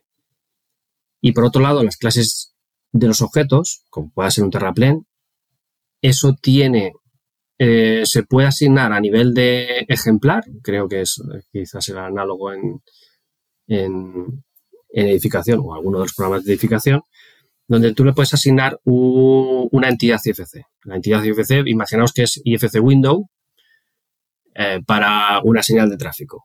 ¿Eso se puede hacer? Se puede hacer. Normalmente no haces eso porque le pones un IFC Building Element Proxy lo más genérico posible si no hay una entidad en el esquema más acorde o que identifique mejor ese objeto. Entonces, todos los ejemplares tienen, tienen esa equivalencia. Pero a nivel de producción eso no es viable. O sea, tienes muchos objetos para hacer eso. Entonces, se utilizan las clases porque las clases de Istran tienen un atributo obligatorio y es que tiene que tener la relación con IFC, obligadamente. No, no existe una clase de Istran que no tenga un atributo equivalente a una clase de IFC. Entonces tú tienes tu clase de Istran, la clase IFC, pues eh, una entidad que sea IFC mm, column, y todos los objetos que puedan salir de esa clase van a heredar el IFC column. Y luego también tiene la derivada, si es que existe en el esquema IFC, un tipo predeterminado. Los tipos predeterminados pues son pequeñas definiciones, un listado normalmente eh, dentro de la entidad IFC, pues que identifica mejor ese objeto. Entonces, eso es como obligatorio en todas las clases de Istra. ¿Alguien puede editar manualmente eso? Sí. ¿Alguien se puede equivocar? También. Entonces, lo que hace para garantizar que el modelo exista dentro del esquema eh, te lo convierte a, Building Element Proxy o en, la entidad de la versión del esquema anterior en la que esa, clase de Istran pueda ser exportable. Mm, me explico. Si uno elige IFC Airworks CAT, que sería desmonte, pero solo existe en la 4.3, alguien te dice, pues ¿por qué no me lo pasas en 2X3? Porque mi software X, que es de 2016, no tengo esa versión y quiero poder verlo, ¿no? Entonces, claro, se lo pasas a esa versión y no existe esa entidad o esa clase eh, IFC en ese esquema. Entonces, la estrategia es dejarle a Istran que lo haga solo, o si eres más precavido y sabes que eso te va a pasar, te creas como dos mapas, uno de versión 4.0 o 2X3 y otro de versión 4X3. Para las supuestas entregas, no tanto entregas, porque eso en teoría debería estar más regulado, sino que dentro de tu, trabajo, de tu empresa, entre tus equipos, pues no todos tienen la última versión de un software y tienes que pasar la información en IFC en algunos formatos más antiguos. Entonces, como te lo ves venir entonces, te creas como dos mapas alternativos de los esquemas IFCs para que vayan a recibir lo que se supone que les corresponde en cada esquema. Entonces, eh, realmente el vínculo principal con IFC y el nativo de Istran son las clases de Istran, que son las que te hacen esa conversión. Luego hay otros detalles un poco que pueden surgir a nivel de nodos y a nivel de ejemplares pero la clase de Istran son los grupos que obligadamente tienen que tener relación con IFC. Aunque luego, no utilices IFC, que puede ser. Y en esa clase tan protagonista en el, en el nuevo esquema 4.3, IFC Alignment, ¿cómo se relaciona esa clase tan, no sé si decir tan, tan, tan etérea o tan difícilmente comprensible con los componentes que definen la obra lineal de Istran? Sí, el IFC Alignment Claro, es un, concepto un poco complejo. Eh, incluso el IFC Alignment, luego dentro del esquema vas, vas investigando y, tiene una composición de alignment horizontal y alignment vertical, ¿no? Entonces, eh, y luego tiene sus pequeños componentes, recta, curva, clotoide, etcétera, que son los que dan el concepto abstracto de lo que es un alignment. Eh, quizás el alignment se desvirtúa después porque lo conviertes espacialmente en un IFC road, un IFC rail, depende de, lo que es un ferrocarril o una carretera. Pero lo que es la estructura matemática de ese hilo conductor eh, tiene que ir alojado en IFC alignment. Luego los objetos se pueden asociar a ese IFC alignment, pues por diciendo, pues en el PK 80, punto kilométrico 80, hay un cartel de salida de la autopista. Eso puede hacerlo y asignarlo al IFC alignment. Eh, tiene, quizás no tanto en el IFC alignment, porque a, veces en una autopista, imaginaos que vais por una autopista, puedes tener un IFC alignment 2D, 1, y dos verticales. Tu calzada de un sentido de la derecha va un poquito más elevada que la de la izquierda. Entonces, por un IFC alignment tienes un alignment 2D y dos alignment verticales. Entonces, a veces los objetos tienes que asignárselos a, la vertical de la calzada derecha o de la calzada izquierda, pero van separadas, ¿no? Entonces, un, concepto que a veces aparece muy desapercibido porque los objetos de la obra lineal mm, eh, tiene que existir el alignment, porque es la composición del hilo conductor, pero luego los objetos no tienen por qué ir directamente a ese IFC alignment, sino que va al borde de la carretera y el borde de la carretera probablemente sea un IFC curva, curva 3D, eh, que ha sido deducido de ese IFC alignment. Pero básicamente la obra lineal es tu tu abstracción o conductor de todos los elementos que se han generado. Lo que pasa es que cuando ya ves el IFC ya resuelto, pues dices, bueno, pues el terraplén está asociado a ese IFC alignment. A priori no. Lo vas a establecer como un espacio, IFC project, IFC site, IFC road, IFC road part, que sería eh, una parte de carretera, y a, partir de ahí probablemente sí que encuentres, eh, a lo mejor varios, varios desgloses eh, posteriores, un terraplén. Entonces, los objetos sólidos que, que, puedes tocar probablemente van en una jerarquía espacial. y si no tienes una carretera y es otra cosa, pues hay un IFC Facility Part en los que mucha gente pues coloca ahí sus, sus elementos y está en una jerarquía espacial, aunque, por otro lado, en relaciones de IFC, va asignado a un eje, que es el IFC Alignment. Pero el IFC Alignment básicamente sirve para mm, agrupar todo ese hilo 3D, pero el hilo es básicamente una línea 3D compuesta por el diseño horizontal de curvas y las subidas y bajadas eh, de tu propia carretera. Entonces, eso es un poco cómo se integra el ICC Alignment dentro de los programas de software de trazado. Yo diría que todos los que exporten a IFC así lo hacen y así se recomienda que se haga. Y luego la información espacial, o jerarquía espacial, mejor dicho, de la infraestructura, que ya va, que tiene otro recorrido. Por lo general tiene otro recorrido. No sé si con esto he aclarado, pero es, es bastante abstracto lo que tiene IFC y tanto los programas de trazado sobre todo para entender cómo se forman los ejes. Es, complejo. Sí, y, sobre todo porque en lo que se refiere a esa intangibilidad, em, que nadie espere ver un IFC alignment ahora mismo con su BIM Vision o BIM Zoom porque no pueden leerlo, por más que, que, em, que, Istran pueda generarlo. Pero me estoy metiendo ya en la siguiente pregunta. José, dale. Sí, porque antes nos separamos y ahora nos volvemos a unir Volvemos a unir Istran e IFC 4.3.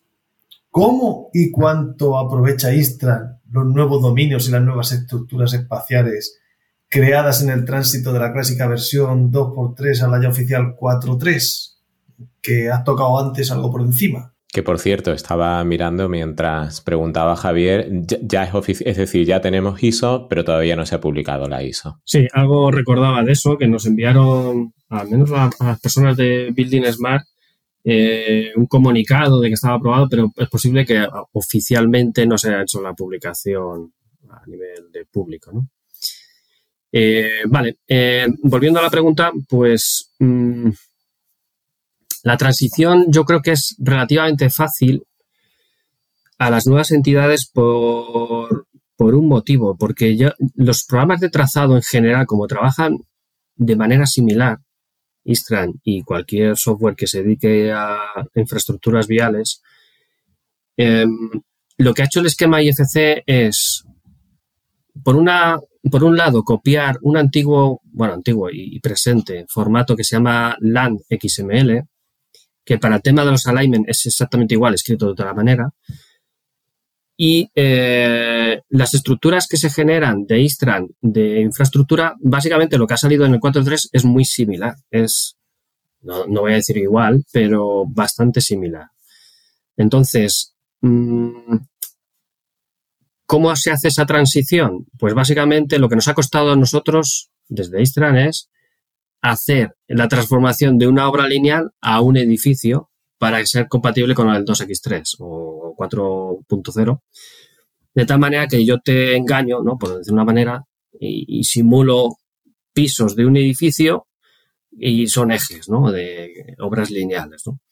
Eh, no está mal hacerlo así, básicamente, pero tienes un hueco dentro de los formatos IFCs 2X3 al menos para ver tus modelos. ¿no?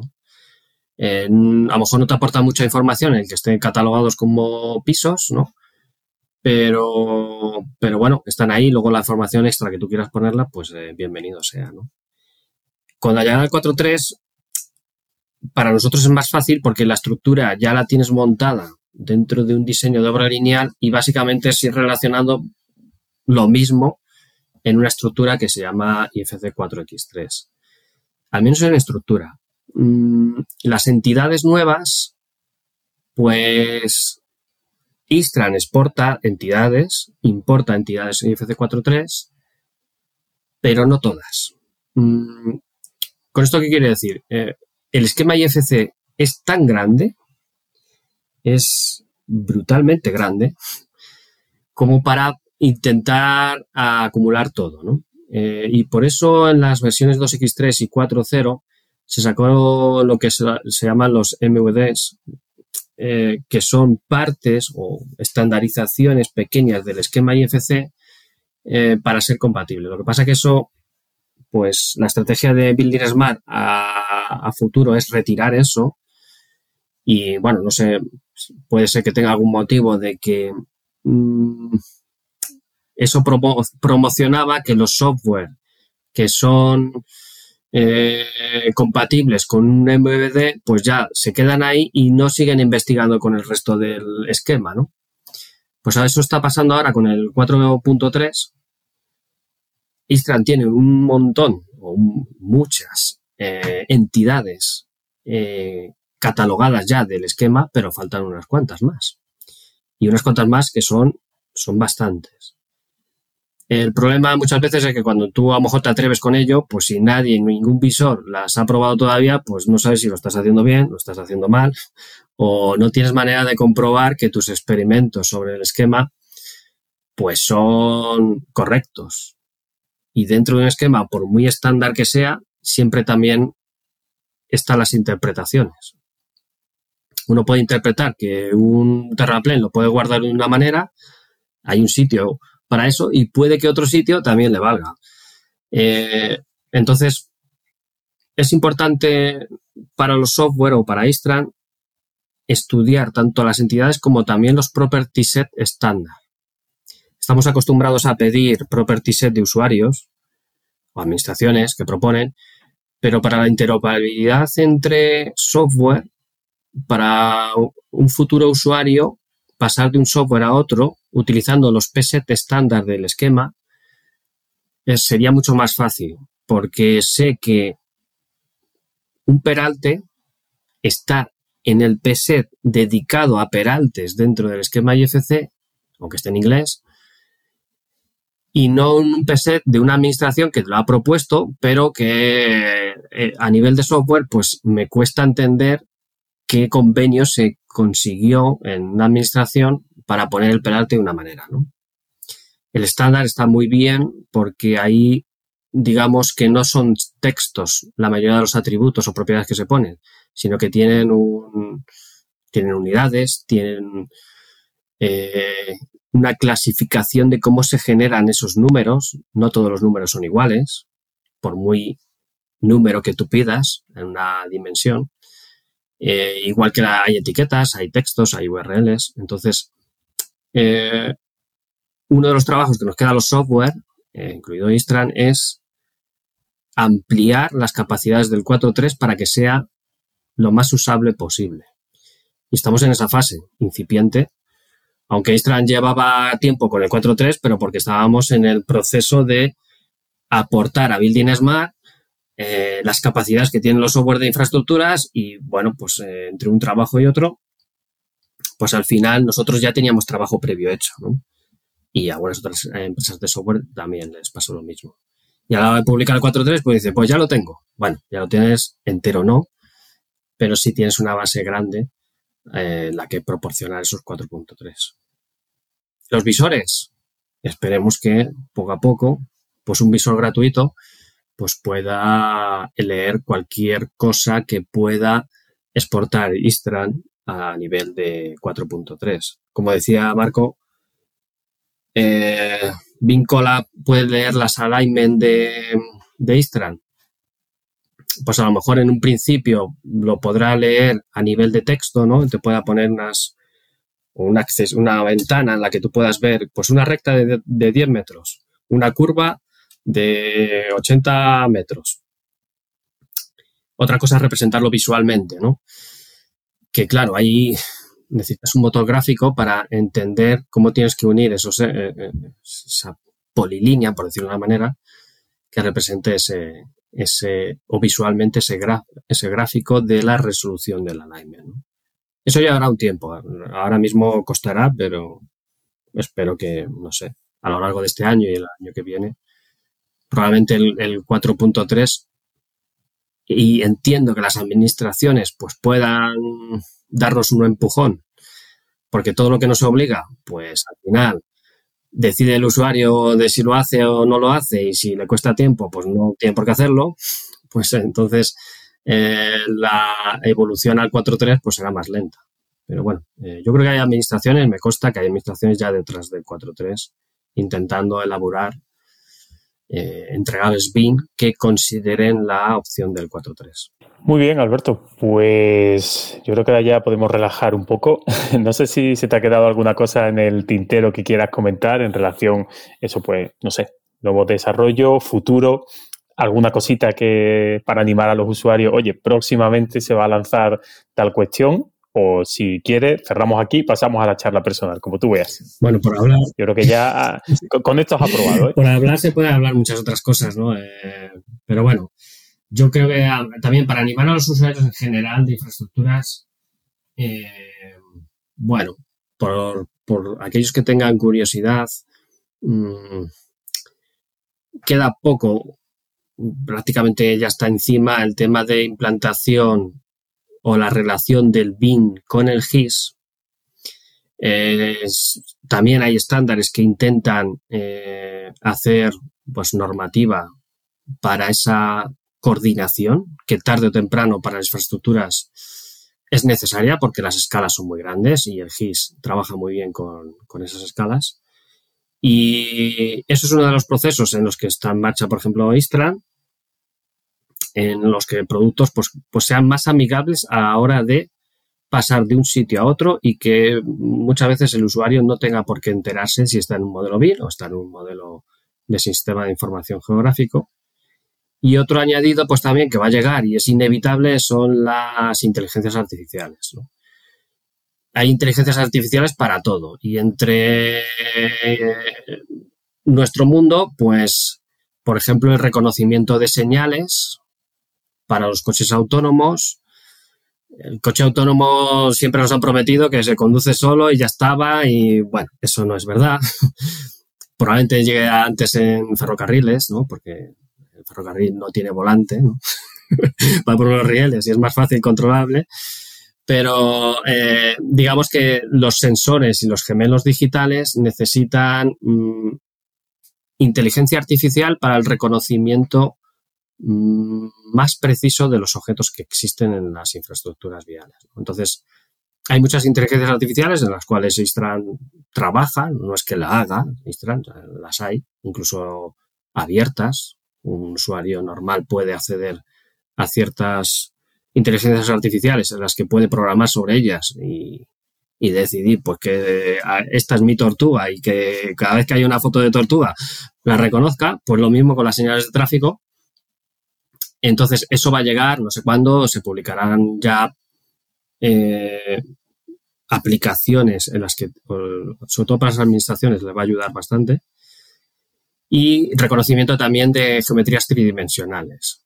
Están los LIDAR, escáner, son, están muy bien, pero son tan masivos los datos que se generan que luego no son totalmente manejables o simplificables. Entonces, las inteligencias artificiales, ya hay inteligencias artificiales para intentar de 800 puntos que ha escaneado de un puente, pues me diga, esto es una columna. Y para mí una columna o un pilar es más manejable que 800 puntos.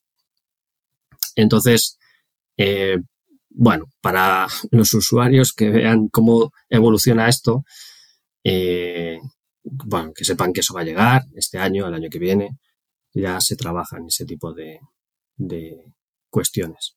Aún así, aunque Marco está mm, fascinado con ese botón de cálculo mágico, dudo que todas las aplicaciones nunca llegaremos, por mucha inteligencia artificial, haya un botón de decir, haz una carretera o haz un ferrocarril eh, desde cero hay tantas variables que, bueno, no sé si lo veremos, pero yo creo que, yo creo que no va a llegar.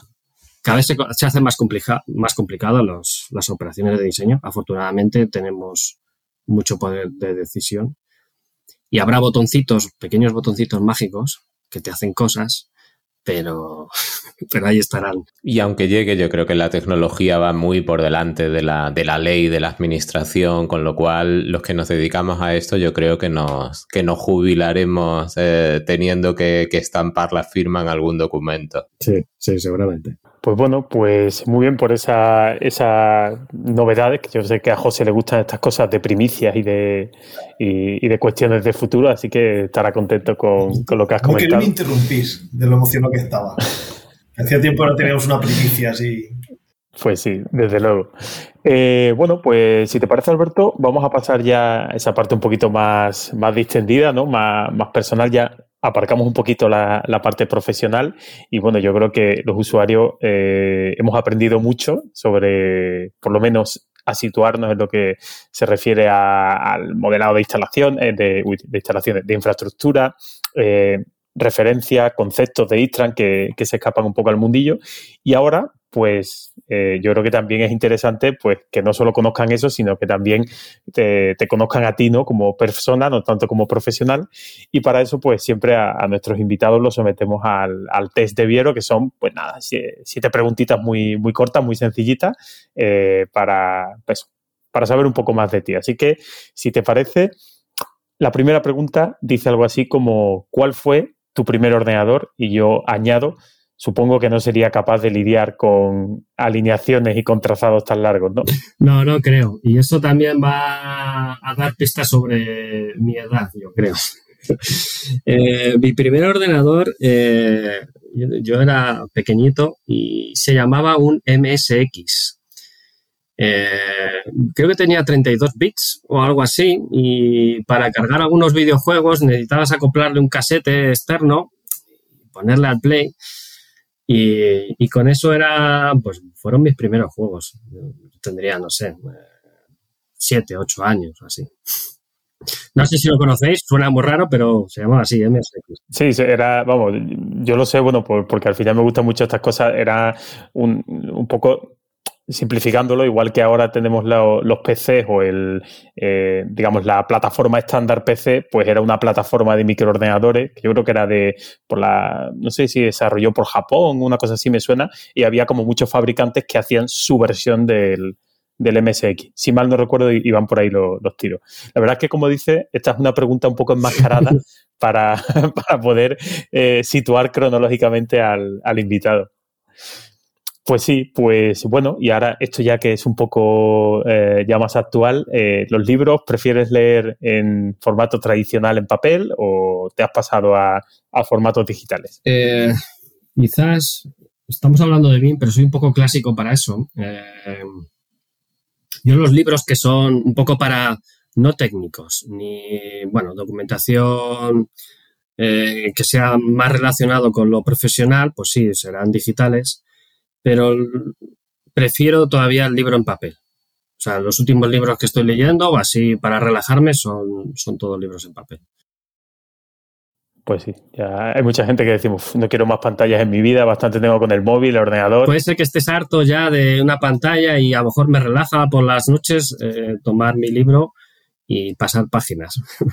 no es porque lo prefiera, pero me siento a gusto cómodo todavía con eso. Promete, este tío promete. Ahora veremos.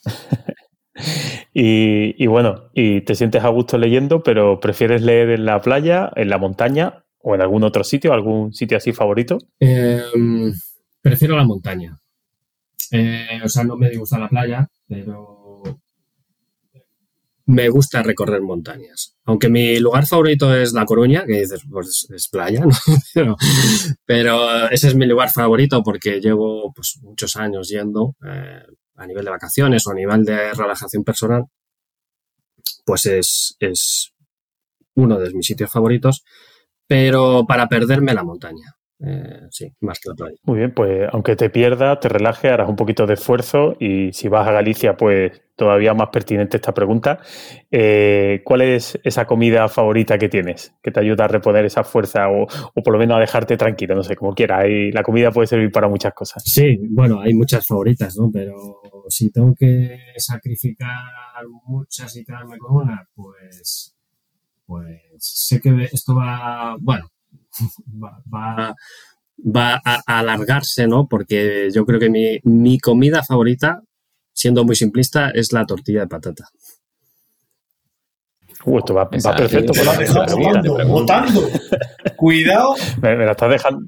Cuidado La tortilla tiene, la tortilla tiene que ser con cebolla o sin cebolla. A ver, eres Team eh, José, eh, team José Ángel, Team eh, Marco? Bueno, no sé qué es lo que tienen sus preferencias, pero a ver, eh, como es mi plato favorito, me gustan todas, pero eh, si están en el punto que me agrada, prefiero la tortilla de patatas sin cebolla. No sabías, este tío a integrar el selectísimo grupo de gente con criterio. José. No, no, pero ahí lleva razón. Es que yo creo que la, cebolla en la tortilla es, una, es como un conservante, es un aditivo por si te has pasado de cuajada, pues eh, recurres al comodín de la cebolla para intentar hacerla más. Eh, bueno, de hecho, a ver, si yo tengo que hacer la tortilla de patatas, eh, me es más fácil hacerla con cebolla, porque creo que el punto de jugosidad la consigo mejor con cebolla. Aunque para mi gusto prefiero sin cebolla, pero para hacerlas, yo creo que es más complicado generar el punto eh, sin cebolla. Yo, al menos yo soy, yo soy bastante malo cocinando, pero eh, si tengo que hacer la tortilla, si le pongo cebolla me salen, me salen mejor. Ahora, para comer, prefiero sin cebolla. Bien, bien, pues yo creo que no te falta razón, creo que sí, que el plus de humedad que le pega la, la, cebolla yo creo que, que, favorece sacar el punto más fácil. Eh, bueno, y para disfrutar esa, esa tortilla, con cebolla o sin cebolla, dependiendo de cómo haya quedado. Eh, ¿Tienes alguna película, algún libro, alguna canción, algo que te acompañe en ese momento así favorito? Mm, películas, soy bastante cinéfilo. Eh, si me tengo que quedar con alguna película, yo diría Blade Runner, la original, de ciencia ah, ficción. Ah, ¿Y, qué versión de, de, las 200 que hay? Ah, bueno, la extendida, la del director, ¿no? Exacto. Y luego hay una que es, eh, bueno, que va con narración y otra sin narración, eh, si no recuerdo mal. Bueno. Eh, sí, correcto. Yo creo que es la del director, me parece que es la que es la que me quedo. Porque hay algo, no, no, sé si he visto todas, ¿no? Pero bueno, me quedaría con esa. Yo puedes decir, no sé si he visto todas y no sé si están todavía todas hechas, porque seguro que sacan dentro el no sé cuánto aniversario y sacan una nueva que han quitado la mitad de la voz en off, pero han añadido, sabe Dios qué. Eso es. Eh, de libros. Mm, eh, no sé si es el que más me gusta, pero quizás en mi lectura el que más me impactó fueron Los Pilares de la Tierra. Me quedaría con ese. Eh, aunque a lo mejor he leído quizás libros mejores, pero en el momento que me pilló aquel libro, pues que me aficionó más a la lectura, me quedaría con, con ese libro. Que no sé si es uno bueno para empezar, pero bueno, es... Hombre, corto desde luego no es, ¿eh? tiene fama, tiene fama. yo lo leí hace un montón de años y la verdad es que mm, no te lo pongo muy en pie ahora si tuviera que contarte toda la trama, pero sí recuerdo que me lo pasé bien leyéndolo. Lo que pasa es que es muy bajo tiene que estar el monitor para, subirlo. Pues mira, libro digital. A ver, para leer a Ken Follett, Los Pilares de la Tierra, para leer la trilogía esta del siglo XX, ahí, chicos, eh, ahí se impone el, el, libro digital, pero por razones obvias. Sí, yo, yo estoy empezando a leer ahora a Brandon Sanderson que tiene ahí como mm, docenas y, o sea, yo qué sé cuántos libros tiene este hombre y son tochos de 600, 700 páginas y yo lo siento, pero me lo llevo, me lo llevo en digital porque si no es inviable ir con, esos pedazos de, tarugos de libros. O sea que yo ahí soy team digital. Venga, pues para rematar, Alberto, eh, ¿alguna afición que te permita desconectar, que te guste al margen de trabajar y de venir a grabar a mi podcast?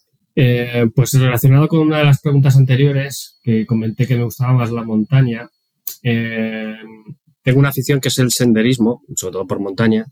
Eh, intento ir con grupos, incluso algún grupo de ingenieros de caminos que quedamos para hacer excursiones. Algunas son más fáciles, otras son más difíciles, sin ser escalada. Realmente me gusta caminar por la montaña, tipo senderismo, sin correr, que ya no estoy para eso, eh, ni, eh, y escalada ya me supera. Eh, pero sí, mi afición, siempre que tengo tiempo, algún fin de semana, incluso alguna tarde, me escapo a, hacer alguna ruta de senderismo. Vamos, se ve que la, topografía la tienes presente tanto en el día a día como en, el, en, las aficiones. Sí, sí. ¿no? sé si es porque estudié topografía o al revés. Me gustaba la montaña, estudié topografía, ya, no lo recuerdo. Ya te estoy imaginando. Creo que podemos bajar por aquí porque no es la línea de máxima pendiente de. Un cono de deyección. oye, oye, sabéis de topografía, ¿eh? bueno, yo, yo lo que enseñaron en geometría descriptiva en la carrera en primero es. Sabemos lo, lo justo, porque me acuerdo que uno de los ejercicios calcular con una. Te ponían las curvas de nivel y te decía, calcule la línea de máxima pendiente y tal. O sea, que alguna cosa. sería incapaz de calcularlo ahora. Voy por las montañas y voy visualizando las curvas de nivel ahí por el campo. A mí me explicaron la curva de máxima pendiente como que es donde la gota de un botijo sale volando. Ah, pues mira. Bueno, son formas de explicarlo y yo creo que vale que sea será perpendicular ¿no? a las líneas de, nivel, si mal no recuerdo, algo así era, ¿no? Ah, vale, vale. Pues mira, no, lo tengo tan oxidado. Pues oye, muy bien, eh, parece interesante eh, unir esas partes de, trabajo, afición y, temas personales. Y bueno, así con, a lo tonto, a lo tonto, como te decíamos, mira, rozando las, las dos horas, que al final siempre nos vamos más o menos a esta, a esta duración.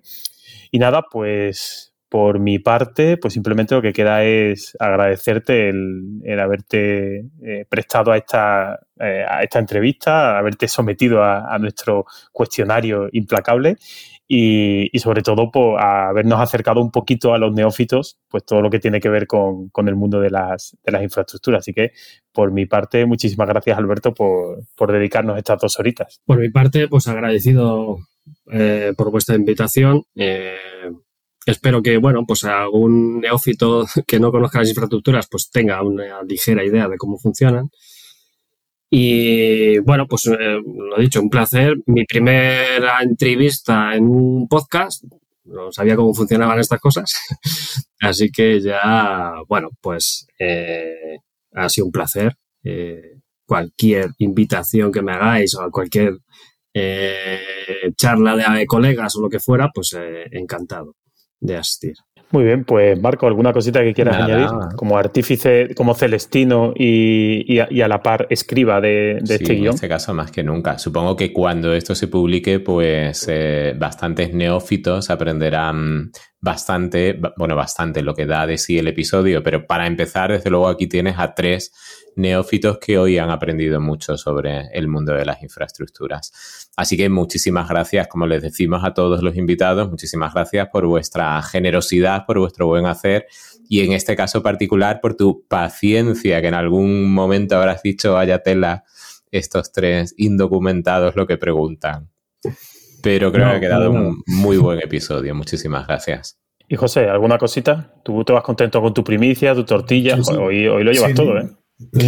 Darle las gracias, Alberto, por habernos enseñado que hay un programa específico para la herramienta barandilla y por no hacerlo más largo que una mea en una carretera cuesta abajo, muy bien, pues hasta aquí este 55 episodio de BIM Podcast. Si quieres proponer algún tema, sugerir invitados o haces como Alberto y te animas a venir por aquí y charlar un rato sobre BIM, sobre infraestructura, sobre lo que queráis, pues podéis dejar un comentario en bimpodcast.com, seguirnos en nuestros perfiles de redes sociales o escribirnos un correo a info.bimpodcast.com. Encontraréis todos los enlaces mencionados en el programa en las notas que acompañan el episodio y como siempre recordarte que puedes suscribirte en cualquier plataforma de podcast o entrar en la web bimpodcast.com barra suscripción. Acuérdate, acuérdate que si quieres colaborar con nuestra causa, cuando vayas a comprar algo en Amazon, hazlo entrando desde bimpodcast.com barra Amazon. No te va a costar nada más, nos deja unos centimillos que nos ayudan a seguir con este proyecto. Un saludo y hasta el próximo episodio.